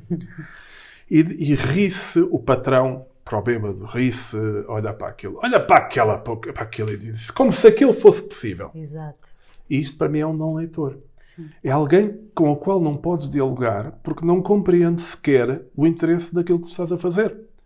Claro. No meu manual do bom fascista, eu a certa altura ponho o meu bom fascista como um não leitor e alguém que não compreende que se sente ofendido quando há uma moça bonita sentada num café ou numa esplanada ou, ou num jardim com um livro em cima. Parada. O que é que esta gaja quer? Porque, porque, e isso ofende. Por exemplo, muita gente sente-se ofendida porque, porque não tem esse poder, que é um poder, infelizmente, toda a gente devia ter, que é o poder de estar parado e ao mesmo tempo estar a viajar. Pensei que ias dizer que é o poder de mexer o nariz e afastar o frigorífico. Também, isso Também. cá está. Tu, tu estás a fazer poesia. vamos uh, continuar nas tuas escolhas e vamos para o Salam. Uh, tu escolheste um poema. Sim uh, muito conhecido do Celan e muito antologiado. Eu tenho aqui uma edição uh, recente da Assíria Alvim, que tem a tradução, tem a obra toda do Celan e tem a tradução da Maria Teresa Dias Furtado. O poema é muito grande, Rui, mas eu se calhar vou pedir-te Lê tu, uh, e eu depois leio aqui um do, da pessoa que me, que me levou a ler o Celan. Ok, uh, eu vou ler um bocadinho, se calhar, uh, vamos lá. Leite negro da madrugada, bebemo-lo ao entardecer, bebemo-lo ao meio-dia e de manhã, bebemo-lo à noite, bebemos e tornamos a beber. Com paz, abrimos um túmulo nos ares, aí não se fica apertado. Um homem vive na casa, joga com as serpentes, escreve, escreve ao cair da noite para a Alemanha. O teu cabelo de ouro, Margarete, escreve-o e sai de casa e as estrelas cintilam ele assobia aos seus mastins, assobia aos seus judeus, manda abrir com paz um túmulo na terra, ordena-nos que toquemos música de dança. Leite negro da madrugada, bebemos-te à noite, bebemos-te de manhã e ao meio-dia, bebemos-te ao entardecer, bebemos e tornamos a beber. Um homem vive na casa e joga com as serpentes. Escreve, escreve quando anoitece, para a Alemanha, O teu cabelo de ouro, ouro, Margarete. O teu cabelo de cinza, Sulamita. Abrimos um túmulo nos ares. Aí não se fica apertado. O poema continua. Ele vai pegando nesta Sim, ideia é leite muito, negro. muito forte. E o, Cel, o Celan, é, é- eu cheguei ao Celan precisamente através da Ivete Centeno, que, que, que, que, que tenho aqui de um poema ta- também, também dela, e que era, era uma pessoa. Ivete Centeno era, era- quando eu era jovem, era uma pessoa luminosa, era, era, um, era, era uma cabeça que tudo o que dizia numa palestra fazia luz. fazia luz sobre a sala. E, e, e então, e o, e o, e o, e o Celan eh, chegou-me através dela e do, do João Barrento, que, que, que, que traduziram e que pensaram muito sobre ele. E a ideia espantosa do Celan, que é ele, ele tinha duas, duas línguas, era bilingue perfeitamente, portanto, ele vivia em Paris e, e podia escrever em francês. Uhum. E, aliás, queria escrever em francês porque não queria escrever na língua dos que mataram sua mãe. Portanto, ele Os tinha. seus pais morreram num campo de concentração, E de ele, dizer portanto, isso. ele, ele, ele tinha esse, esse, esse ele, ele- quer dizer, ele- é normal que tu não queiras usar a língua dos algozes da tua mãe, os, os, os, os- do- dos teus algozes. Dos, do, do- do- Por outro lado, o problema dele é que o francês é uma língua demasiado suave para expressar aquilo que ele queria. Que isso para mim é muito interessante e, tem- e é interessante em alguns poetas de que eu gosto, que é o não fazer bonitinho. Que tem também a ver com a prosa, que é o fazer bonitinho é para os escritores médicos. É, é- é bonitinho é para os amadores. Como a rima da poesia, hoje em dia a rima da poesia ou as reticências é para quem é para quem olha um bocadinho de longe e com, com, com uma, uma- espécie de, de- de deslumbramento bacoco. Porque, porque muitas vezes o que tu tens para dizer é feio. E pede palavras, não pede palavras bonitas, não pede roxinóis. Ora, em francês, ah, ah, IRGT, si malade. O, o, o, o, francês é uma língua maravilhosa, mas, mas quando, quando chega a coisas profundas, esbarra. É um bocadinho que só dá para o e becadas. Coisas que parecem interessantes, mas que são só superfície. Ah, coitado, é, é- é- é- cada, um, cada um é para o que nasce. E, o, e, o, e, o, e então o Celan disse: pai, não queria escrever nesta língua que me dói tanto, o alemão, mas é nesta língua que eu posso expressar aquilo que tenho para dizer. Esta língua, sim, tem a, tem a força para aquilo que eu quero dizer, tem o peso, peso de chumbo, vários, nos vários sentidos. Nos vários sentidos. E além disso, não é só a língua dos meus algozes, é também a língua de- da minha mãe. e o que acontece é que ele acabou por se suicidar, é também um, Sim. um fé de ver, porque, ah, e esse é um dos dilemas grandes, é um dilema como é que, é, é um, é um dilema terrível, que é, que é o, que é o sítio que te mata, é também o sítio que te dá vida, ou seja, se tu vens, se tu te afastas, depois também, também fica vazio. E, aliás, eu estou a pensar num, não sei se era o Milos, posso estar-me a enganar, era um, era um escritor checo que, que, que nem sei se ainda está vivo, que foi para o Canadá. E um dia perguntaram-lhe: Você vive no Canadá há 30 e tal anos, porquê é que você ainda escreve em checo em vez de escrever em inglês? Que ainda por cima tem muito mais mercado, não precisa de tradução. E ele riu-se e disse: É que eu, em inglês, manejo bem, mas em checo eu faço o que quiser, com o checo eu brinco. Cá está, cá está. Foi então a Ivete que te E é, eh, levou é. ao Celan. Este poema, não sei se nós dissemos que nós lemos uma parte, chama-se Fuga da Morte. Ahm, e tu É. tens um poema da Que ainda por Ivete. cima, eh, fuga, eu acho que está, ainda por cima há um elemento musical da, da fuga. Sim, sim, da arte da fuga, é. sim. Ora, aqui vai. Eu já não peço muito.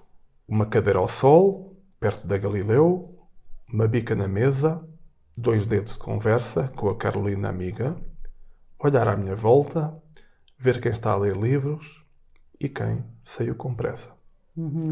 é também mu- mu- mu- muito forte e cá está. Eu se, bonito, eu, eu se fosse só trazer autoridades intelectuais para aqui, o, o rol é interminável, o rol de pessoas vivas, e isso é um, isso, repara, é um luxo.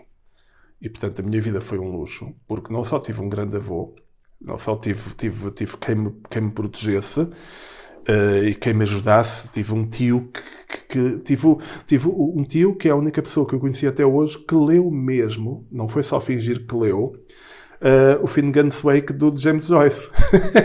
Uau. E portanto, esse, eu, eu tenho lá o livro. E, eu, eu, eu, eu, eu, e o que acontece é que estes exemplos dão maravilhosos. Quando eu tinha 14 anos, vim aqui ao pé de tua casa, porque um, uma amiga eh, da faculdade, do, da faculdade, peço desculpa, do liceu, 14 anos. É liceu, é liceu. uma, uma amiga tinha, o, o, os pais tinham contacto com a família de José Gomes Ferreira, ah. o autor das Aventuras de João Sem Medo, e dos Lírios do Campo, e, e um, poeta maravilhoso, que não trouxe porque não calhou, mas que é um uhum. poeta humorado, mag, mag, magnífico. E, o, e então ele acedeu a receber em casa uns 5 ou 6 miúdos, de 14 anos, e passámos um par de horas com ele, na casa dele, a ouvi-lo e a falar com ele. E foi, foi, o, foi o meu primeiro grande contacto, que eu me lembro, com um poeta real. Uhum numa sala como esta. E, e, e, foi, foi, foi incrível. Depois disso, tive o privilégio de conhecer foi pessoalmente. Incrível porque? Foi incrível. Foi incrível, foi uma experiência, porque ele era um grande conversador, okay. era um grande poeta e era um homem que falava da poesia com naturalidade. Não, não estava. Em pose. Em, em pose nem em esforço. Uhum. Que é uma coisa que tu tens muita gente que está em esforço. Quer dizer, a, a imagem que eu tenho é a imagem de uma pessoa que quer, quer chegar aos 100 mas que no carro, está a conduzir um carro, quer chegar aos 100, mas só consegue meter as mudanças até à segunda. Então, o motor está, o motor está em esforço. E tu, e se tu reparares bem, aplicares isto aos intelectuais portugueses que tu conheces, tu começas a ver, olha, agora que o Rui me disse isto, tenho agora uma visão do mundo, uma dualidade que é quem é que está a pensar em a segunda, quem é que está ainda a terceira, e quem é que está, quem é que está na, terceira. E tu, tu vês isto, que é, alguns estão dúcteis, e dizem o que pensam e dão calinadas. Uhum. Como o meu avô, quando, que distorceu, que reinventou uhum. o Sá de Miranda, outros dizem tudo certinho, porque é tipo Eusébiozinho, uh, ali recebido e está ali para não ser esquecido. E é, é, se tu quiseres, é a diferença dos que todos os dias fazem um pouco e dos que só estudam para o exame. Olha, passamos para tu uma, uma, uma, a tua próxima escolha, que é um poema do Raymond Carver que se chama You Don't Know What Love Is, An Evening with Charles Bukowski. Eu encontrei uma tradução, tu, uh, uh, o poema está em inglês. O poema é longuíssimo. É muito longo, vamos só ler um mas bocadinho. Mas eu, eu, eu, pensei, quando tu me disseste, eu não pensei que era para ler sempre todos sim, os poemas. Sim, mas não faz mal, fazemos uma porque referência... Porque a história do poema, a história do é poema é mais interessante é que o poema. É isso, já, eu, vou, eu vou deixar aqui a sugestão, porque eu encontrei uma tradução uh, do João Colles, que também escreve poesia e é tradutor, no site ou na página do, da Enfermaria 6, que existe no Facebook e creio que também em site, e portanto as pessoas podem encontrar este poema traduzido pelo uh, João Colles. Vou só ler um bocadinho e depois tu. Uh, ou, ou lê tu, Rui, lê tu só um bocadinho ah, e depois contas a por história. Acaso, por acaso fica. Sabes que a leitura de poesia tem uma coisa muito engraçada que é não podemos ler os poemas todos iguais. Embora tenhamos um tico, eu sou sempre eu, leio tudo da mesma maneira. E não é verdade. Portanto, há, os poemas pedem um tipo de ritmo e um tipo de leitura. O Manel Alegre é ótimo para ler Camões, mas é péssimo para ler o Fernando Pessoa Ortónimo. E, e, eu lembro uma vez, o grupo, pá, eu agora não sei, nome, não me lembro do nome deles, mas a Orquestra, Orquestra Poética, o não sei quantos, o Ovo, são dois poetas que uma vez eu os li. O Copo. O Orquestra, o é Copo. o Nuno Moura e o Paulo Condessa. O Nuno Moura e o Paulo Sim. Condessa. Então, prontos. Eles, um dia eu fui ouvi-los e eles leram maravilhosamente a Adílio Lopes. E leram, como eu disse, epá, isto é a forma de ler certa. Porque há uma forma de ler certa. Há uma forma de ler que é a mais indicada. Mais rápido, mais lento, mais alto, mais pausado, etc. E leram aquilo como se fossem atrasados mentais porque, de facto, o, o, os, os, poemas da, da, da Adília, muitos deles pedem isso. Pedem que leias como se estivesses, como se, como se estivesses com dificuldade de, de, dizer as coisas. Eu não sabia que eles eram mesmo atrasados mentais. Não, é brincadeira. Eu não sabia que o que acontece é que fica desiludido. Porque uns meses depois fui ouvi-los ler poemas de outras pessoas e leram com o mesmo ritmo. E fiquei desapontado, porque, porque o que acontece é que os poemas pedem um ritmo. Este hum. poema pede a minha voz masculina, macho alfa, uh, pede, pede porque é, o, é, o, é uma paródia de um beberrão. É o Raymond Carver, que teve por mentor mais velho, assim, a figura, o Bukowski, o poeta truculento e boêmio, Hum. e, e que fala de gajas, alcoólico. e, alcoólico e, e tudo mais. E que era- Machista, muito é, machista, Muito sim. machista, e que era o oposto do Raymond Carver. O Raymond Carver, embora fosse um tipo grande, ao contrário do Bukowski, o Raymond Carver é um tipo tímido, eh, muito ponderado e muito Não tão- atormentado. nada exuberante como e o nada machista. Eh, mas, eh, mas tinha uma admiração, gostava do Bukowski, então faz este poema que ao mesmo tempo pode ser lido como uma ironia, porque é uma paródia, mas pode ser lido também como uma homenagem. Mas é engraçado porque é um bocadinho é- e, e também prova uma coisa triste, que é às vezes a máquina Bukowski é, é fácil. Como acontece com, muitas vezes com as máquinas que ficam viciadas em si próprio, que é, começa a ser fácil. E então é um, é, um, é um poema que é engraçado porque é quase que podia ser uma transcrição Não, é, de é uma muito, gravação de, de uma sim, gravação. é muito Bukowskiano, não é? Tu encontras. É, é, é, então é- o Bukowski está neste poema, que ainda por cima o, o, o Raymond Carver era sobretudo um grande contista, e este poema é quase um conto, portanto é um poema como é um poema narrativo, é um poema discursivo facilmente, e então o Bukowski está aqui, foi convidado para a Associação de Estudantes da Universidade de, digamos, da Católica, para ir lá ler poesia por 50 euros, 50 dólares, ler poesia. E então ele está nos bastidores e está a conversar com os jovens universitários. Ele está a dizer: Vocês não sabem o que é o amor, disse Bukowski. Tenho 51 anos e olhem para mim, estou apaixonado por uma miúda. Fiquei apanhado por ela, mas ela também ficou agarradinha. Portanto, tudo bem, é assim que deve ser. Entro-lhes no sangue, elas todas, e elas já não se conseguem livrar de mim. O meu cheiro fica ali. Elas tentam tudo para dar a sola, mas voltam sempre, ao fim e ao cabo. Todas elas voltam, exceto aquela que desanquei. Chorei por ela. Mas tinha a lágrima fácil nessa altura. Olha, não me deem bebidas a sério. Fico, fico insuportável. Podia estar aqui sentado convosco, beber cerveja a noite toda, e pis da treta. Podia beber 10 litros desta cerveja, e para mim seria como se fosse água. Mas se me deem uma bebida a sério, aí atiro, olha que atiro alguém pela janela. Ainda atiro alguém pela janela. E vocês, vocês não sabem o que é o amor. Vocês não sabem porque nunca estiveram apaixonados. É simples. E vai por aí Exato, fora. e vai por aí fora, sim. Deixa-me só ver como é que como é que termina. É muito longo o poema. É muito longo e, Ah. e termina com termina mais ou menos ele dizendo bom não se preocupem que o, o- o- o- vocês vão ver eu não vou desiludir-vos eu vou eh, vão ver vão poder ver que o poeta tem as eh, eh, o poeta tem as meias as meias a cheirar mal já surge já anda com elas há três dias vão ver e, e- Às tantas, aqui no final, tem um verso que acho interessante. Diz assim: É preciso ter estado apaixonado para escrever poesia e vocês não sabem o que é estar apaixonado? É esse o vosso problema. Concordas com esta ideia? Eu concordo. É o, o facto de o Bukowski ser um machista, ser um, ser um, um trapaceiro, eh, não quer dizer que não diga coisas certas. E, e neste caso, a relação, como eu te disse há bocado, aquela coisa do. Eu tenho, tive uma ideia engraçada, mas tenho que parar de, de viver e de ter ideias engraçadas para tomar nota da ideia engraçada.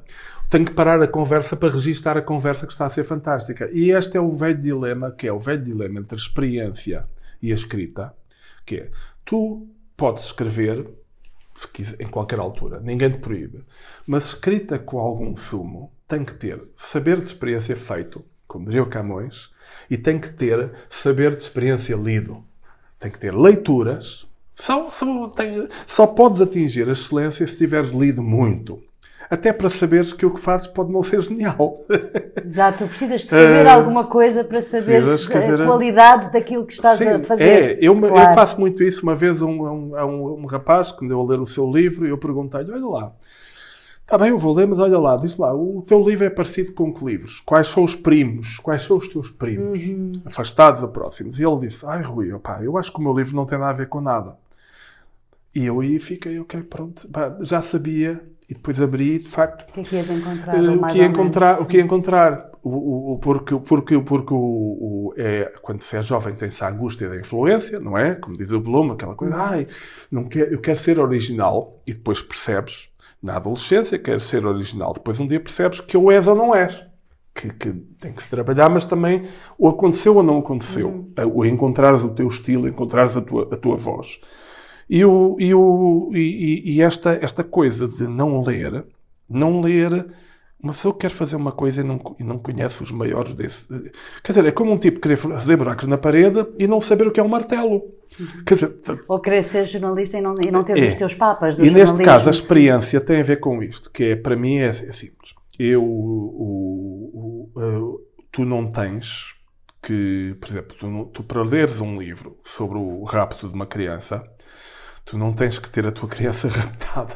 Sim. Ou seja, isto é, a leitura, a leitura precisamente é o tal exercício de imaginação em que nem o escritor tem que ter perdido uma perna para falar sobre o que é, sobre o que é ficar sem perna, nem o leitor tem que ter perdido um- uma perna ou um braço para poder ler aquilo como deve ser. Isto é um facto. Mas, isto dito, quem tem filhos vai ler uma história sobre um rapto ou outro tipo de coisa, ou uma criança doente, de, de modo diferente do que quem não tem filhos. Não é uma superioridade moral, é uma diferença ontológica. E isto, tu que és mãe, sabes isso, que é quem tem filhos tem uma espada de Damocles sobre a cabeça para o fim da vida. Portanto, os teus filhos são adultos, estão adultos, mas continuas com uma preocupação. Totalmente, sim. E quando tu vais ler um texto que te pode angustiar, eh, esse texto angustia-te de forma diferente se, se tiveres alguma relação com a experiência ou não tiveres nenhuma.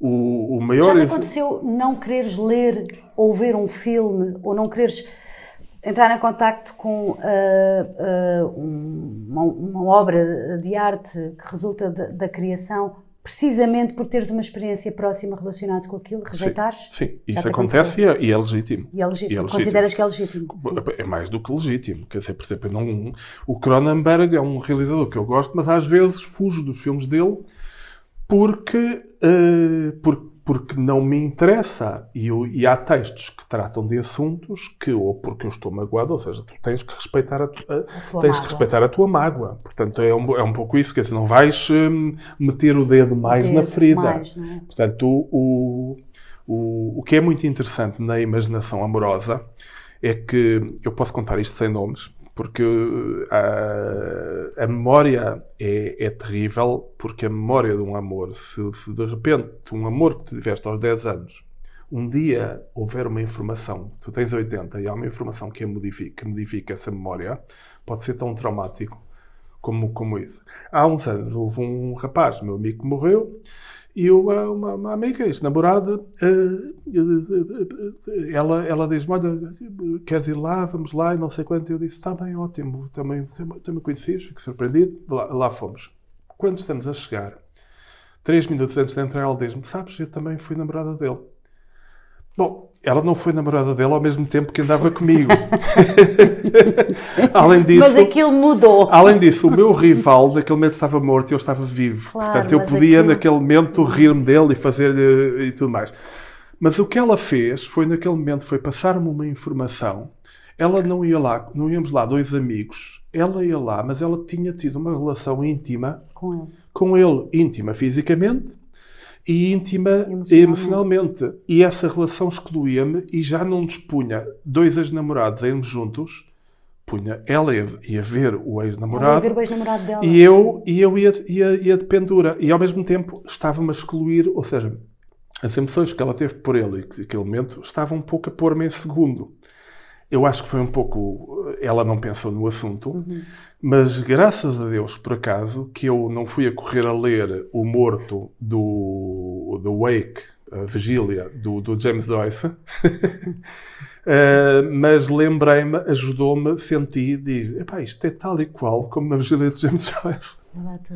E até fiquei naquela. vê lá tu, que engraçado essa associação de ideias, não é? A literatura a vir em auxílio vida em de um auxílio momento eh, concreto, É, real. é. Muito engraçado. E isso, e isso foi, é, uma, é, uma, é uma situação engraçada porque, também porque é isto, porque o, o- tu tens que respeitar o teu corpo e respeitar o teu corpo eh, não é não mexeres nas partes baixas, para mim até são as partes altas, eh, mas, é, mas, é, mas é um pouco, é o, é o ter noção daquilo que te. Não, a- a- a- às vezes é bom cravar a faca mais fundo para, para poder perceber melhor, para poder resolver melhor o assunto. outras vezes é, por, é precisamente masoquismo. Ou sadismo se é outra pessoa a, faz, se é outra claro. pessoa a fazê-lo por ti. Portanto, o, é, é, por isso também a maravilha da leitura é, é a tal biblioteca que é os livros não são todos iguais e não temos que ler todos os livros. Mais uma situação de marginalidade imaginária que eu tive é eu sempre, como li muito e li um pouco de tudo, tenho aquilo que se pode chamar uma cultura geral vasta. Mas tenho uma cultura geral vasta com lacunas. Porquê? Porque depois não sou especialista em nada. E o que acontece é eu, eu vou a uma festa, no tempo em que há festas, e de repente encontro uma italiana e ela diz: Ah, italiano, não sei quanto, falamos de literatura. A minha técnica de engate era a literatura, que uma pessoa, cada pessoa usa, usa o gancho que pode, e de repente eu dizia: ah, Olha, que eu conheço o Italo Svevo, e também conheço o Italo Calvino, e também gosto muito da Itália. E de repente ela diz: Ah, e leste o não sei quantos? Eu digo: Não, por acaso esse não li. Ah, então como é que não podes não ter lido? E, não ter... e de repente havia um problema que quer dizer, filha, calma, tu estudaste isso na escola. E eu não, eu li porque eu quero li, ler. Eu li porque quero ler, o que significa que eu conheço um poeta kirguísio, mas não sou especialista em, em literatura kirguísia. Sim, claro. E, e, e, e isso, e, isso que causa sempre, quer dizer, o, a pessoa que não, não é especialista em nada, que vai ao sabor dos seus, dos seus, do, do, dos seus apetites. O, o, e dos seus gostos e do, do, das suas dores, essa pessoa às vezes tem um problema que é, é sistematicamente excluída. Olha, Rui, temos de avançar porque já estamos mesmo Eu sugiro que cortes a... uma parte boa. Uh, uh, que tens a minha autorização para cortar um pedaço lá, que os, os ouvintes não vão perder nada porque é um pedaço em que, por culpa tua, foi um bocadinho para aquela para o menino da lágrima. Mas okay, foi culpa okay. tua. foi culpa e, minha. E encheu os chouriços antes de então, com peço desculpa. Vamos avançar rapidamente. Tu trouxeste uma escolha, que é uma escolha curiosa, que é um soneto ecológico do Fernando Aguiar, que é, na verdade, um espaço verde em Matozinhos que reproduz. Explica lá. É, é um espaço verde em Matozinhos que reproduz um soneto, um soneto. só que é feito com árvores, portanto é, é puramente ecológico. 70 árvores tem, tradicionais portuguesas. Mas tem a rima típica do Distribuídas soneto. por 14 filas com 5 árvores cada. É, e tem aquela coisa do ABBA, BBC, estrutura CDC, igual a um estrutura. E antes de ser, um, uma, antes de ser realizado, foi durante 30, 30 anos, foi um projeto. Portanto, o, o, o, Fernando Aguiar fez, em 80, 1980, 82, fez uma maquete com peças Lego aparecidas, fez uma maquete e fez e, e, e é um poema visual. O, o, o, Fernando Aguiar é um grande poeta português visual, é o, é o é de uma nova geração cá está, ele é, ele é um bocadinho Star Trek The Next Generation, não é da, não é da época dos pioneiros, não é contemporâneo dos, dos, dos, dos, dos grandes, do Mary Cast, hum. Salete, de mais, uh, da Atali, mas é, é, o, é, um, é um indivíduo que nos anos 80 não só fez coisas suas, começou a fazer coisas suas, como conseguia congregar congregar quer a velha guarda, quer a nova guarda. Portanto, é, uma, é, uma, é, um, é um Fernando Aguiar e que pouca gente conhece cá, mas que é um respeitadíssimo, no, no, cá está, no microcircuito do, da, da poesia experimental, visual. concreta, visual, etc. Uh, ah, fica a sugestão para as pessoas visitarem este poema experimental em Matosinhos. E agora, Jorge Sousa Braga, um poeta médico do Porto, e tu escolheste um poema que, para quem uh, gosta da poesia do Sousa Braga, é um, é um poema conhecido e muito bonito chamado Portugal. Please. É, não vou lê-lo todo, mas vou ler uma passagem. Tem um bocadinho. Ele fez este poema, salvo erro, quando tinha 22 anos. Acho que é do primeiro era, livro, logo, Era muito é? jovem. Acho que é, é do primeiro é, livro, sim. E era muito jovem. E é um poema que é tipo. Cheguei, aliás, os poemas dele hoje não são tão. Lê lê, lê não são tão truculentos. Lês do livro, sim. Não são tão truculentos como, como, como, como hoje. Mas o. Ou seja, os dois são menos truculentos. Mas o Jorge de Braga, que é um magnífico poeta, apesar de médico e apesar de ser do Porto, uh, o, o, ele, este poema foi, um, foi o meu primeiro contacto com este poema foi quando o Pimenta me convidou em 1985 para fazermos, depois de nos termos conhecido em 84 e ele, eu o ter convidado para uma coisa minha, foi para o Nex 84, e, o, e, o, e, o, e ele convidou-me para fazer com ele uma conferência a meias, uhum. uh, na Gulbenkian, sobre o conceito de pátria na poesia portuguesa. Ah. E, o, E, e, e, e, o- e foi aí que lemos este poema. E, e, portanto, aqui está. Portugal. Eu tenho 22 anos e tu às vezes fazes-me sentir como se tivesse 800. Que culpa tive eu que Dom Sebastião fosse combater os, infe- os infiéis ao norte de África, só porque não sabia combater a doença que lhe atacava os órgãos genitais? E nunca mais voltasse. Quase chega a pensar que é tudo mentira, que o Infante Dom Henrique foi uma invenção do Walt Disney e o Nuno Álvares Pereira uma real imitação do Príncipe Valente. Portugal. Não imaginas o tesão que sinto quando ouço o hino nacional. Que os meus egrégios avós me perdoem. Ontem estive a jogar póquer com o velho do Restelo. Anda na consulta externa do Júlio de Matos. Deram-lhe os eletrochoques e está a recuperar. À parte o facto de agora me tentar convencer que nos espera um futuro de rosas. Portugal. Um dia fechei-me no Mosteiro dos Jerónimos a ver se contraía a febre do Império. Mas a única coisa que consegui apanhar foi um resfriado. Virei a torre do tombo do avesso sem lograr encontrar uma pétala que fosse das rosas que Gilianos trouxe do bujador. Portugal. Vou contar-te uma coisa que nunca contei a ninguém. Sabes, estou loucamente apaixonado por ti.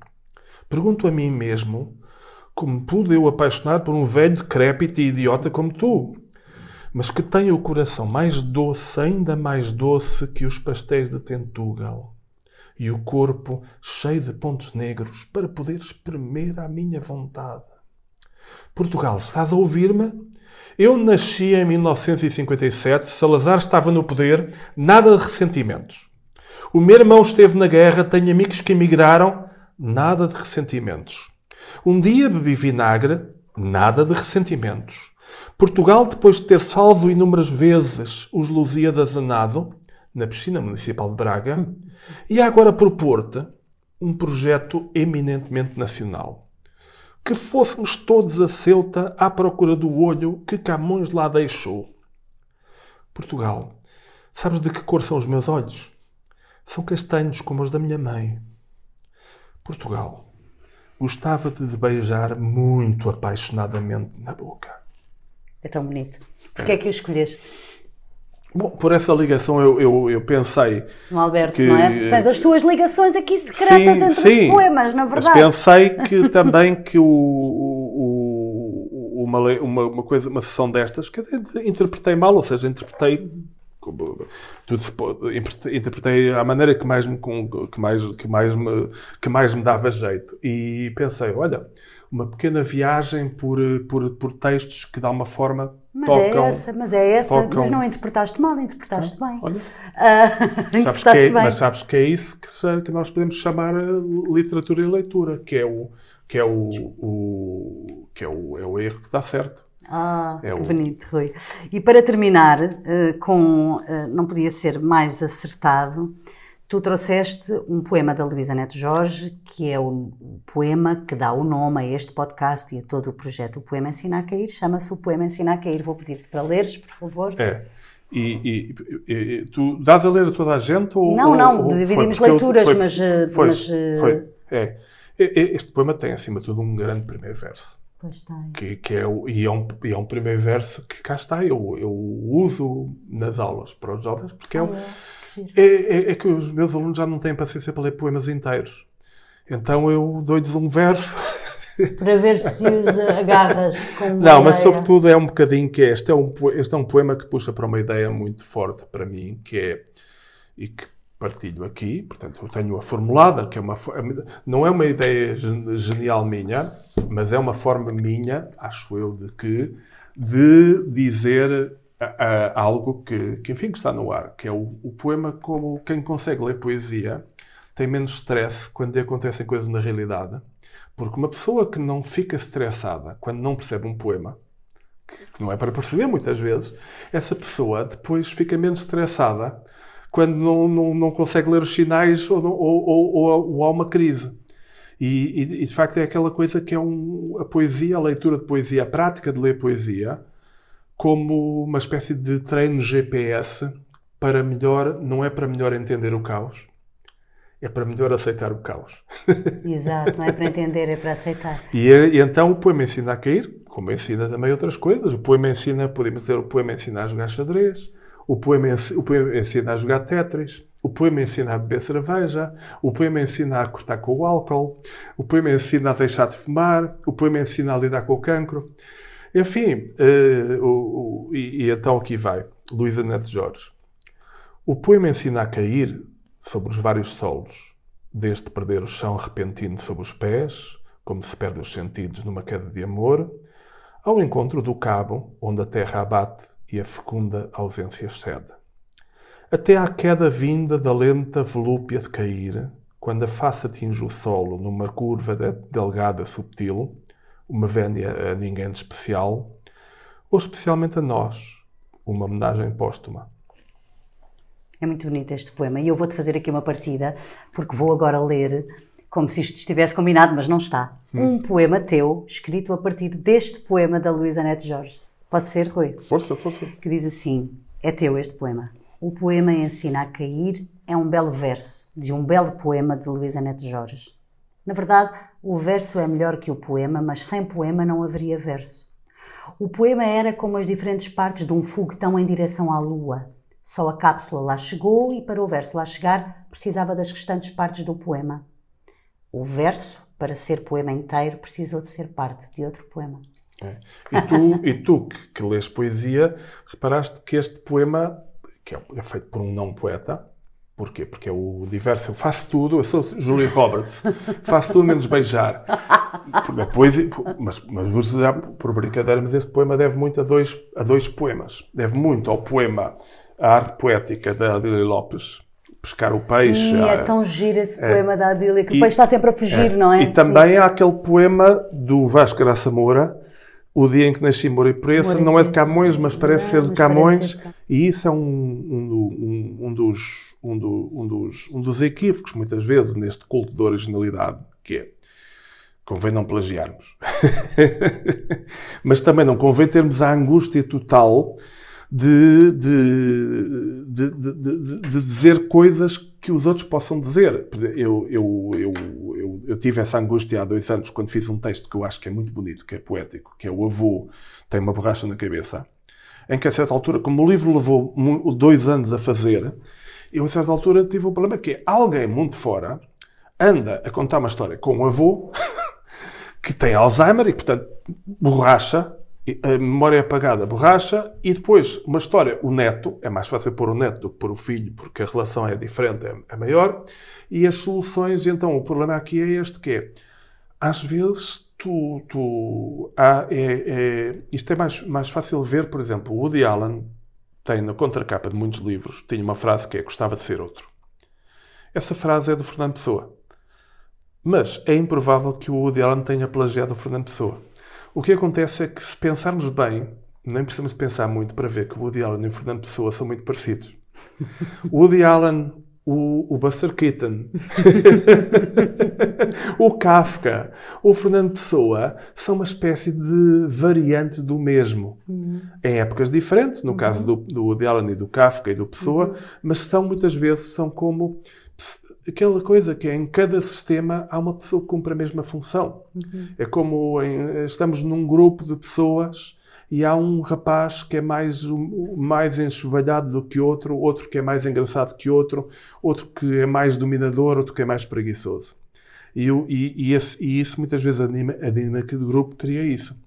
Ora, o que acontece é que o Fernando Pessoa chegou por ele próprio àquela conclusão, gostava de ser outro, e o Woody Allen também chegou àquela conclusão. E, e, não é uma conclusão existencial, é mais um, é mais um texto dito. Quer dizer, não é, é de experiência feito, mas não é, não é exatamente a experiência. Acharam giro dizer aquilo. E o Kafka também.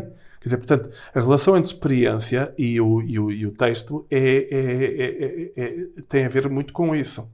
E o, o gancho, a relação com outros textos, a relação com o mundo, é precisamente essa ponte que é muitas vezes tu, quando escreves um texto, até é bom, e o Bosch também disse isto já de outra forma, até é bom, até é simpático descobrir, opá, acabei de descobrir um familiar.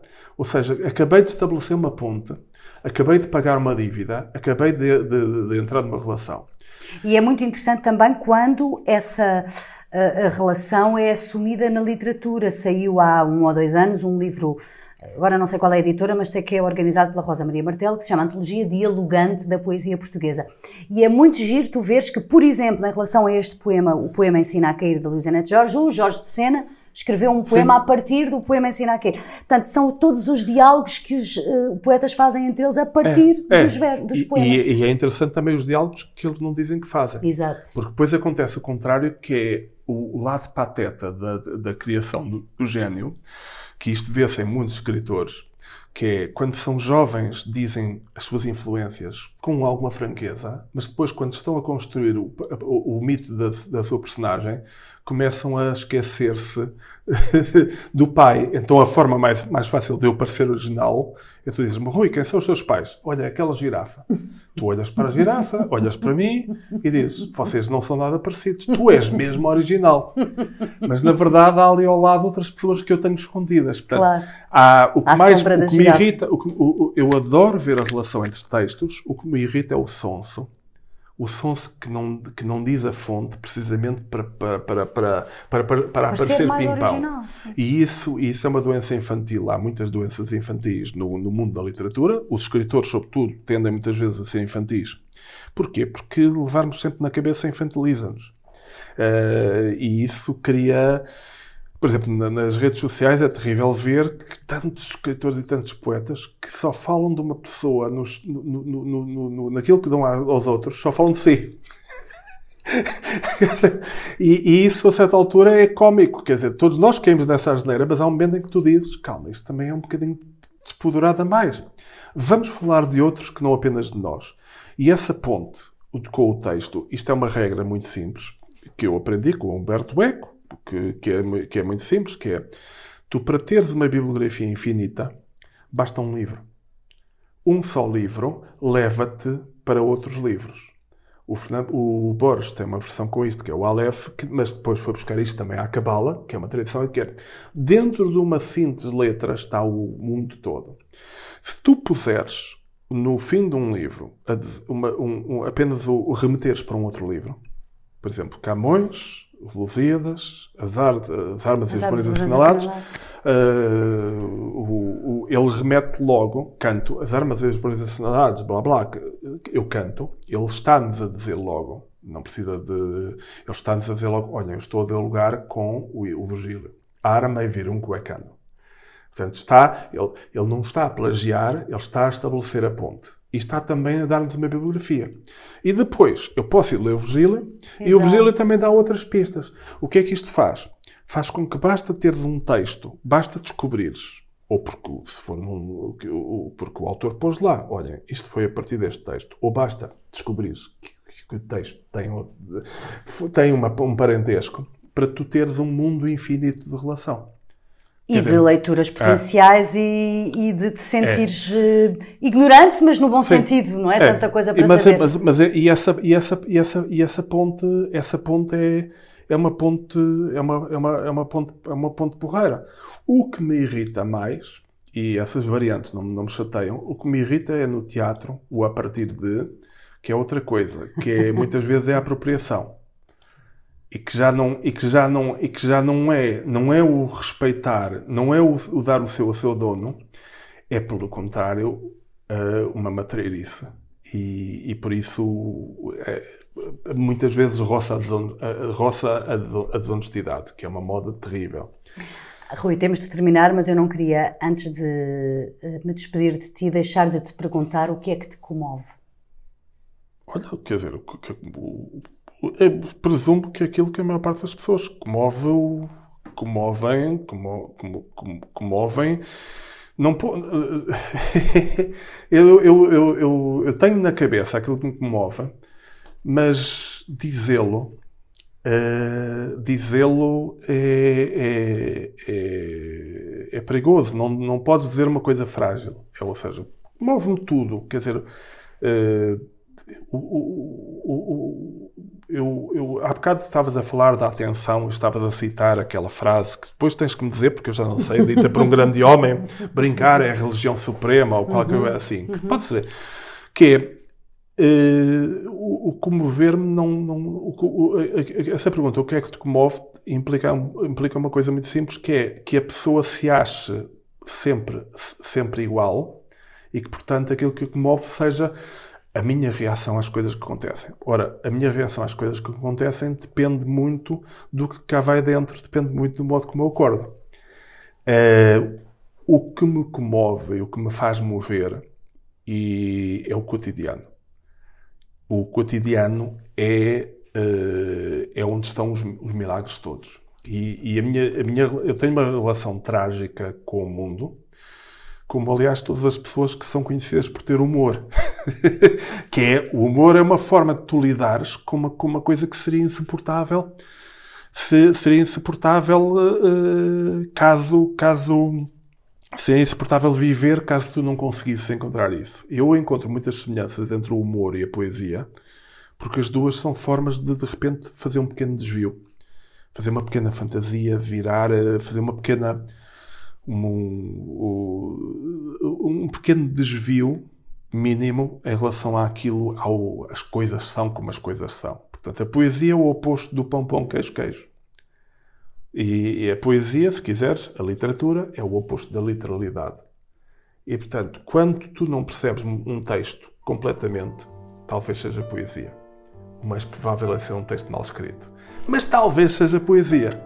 Por falar em poesia, e última pergunta. Se eu tivesse de te perguntar, não um poema de cor, mas um verso de cor, qual é o primeiro verso que te vem à cabeça? Neste momento, o poeta é um fingidor. Rui, obrigada. Foi muito okay. bom conversar contigo. Então, obrigado. O podcast do Poema Ensina a Cair voltará em breve para continuarmos a conversar sobre poesia. Okay. Este episódio teve o apoio do Fundo Cultural da Sociedade Portuguesa de Autores e Música de Mário Laginha.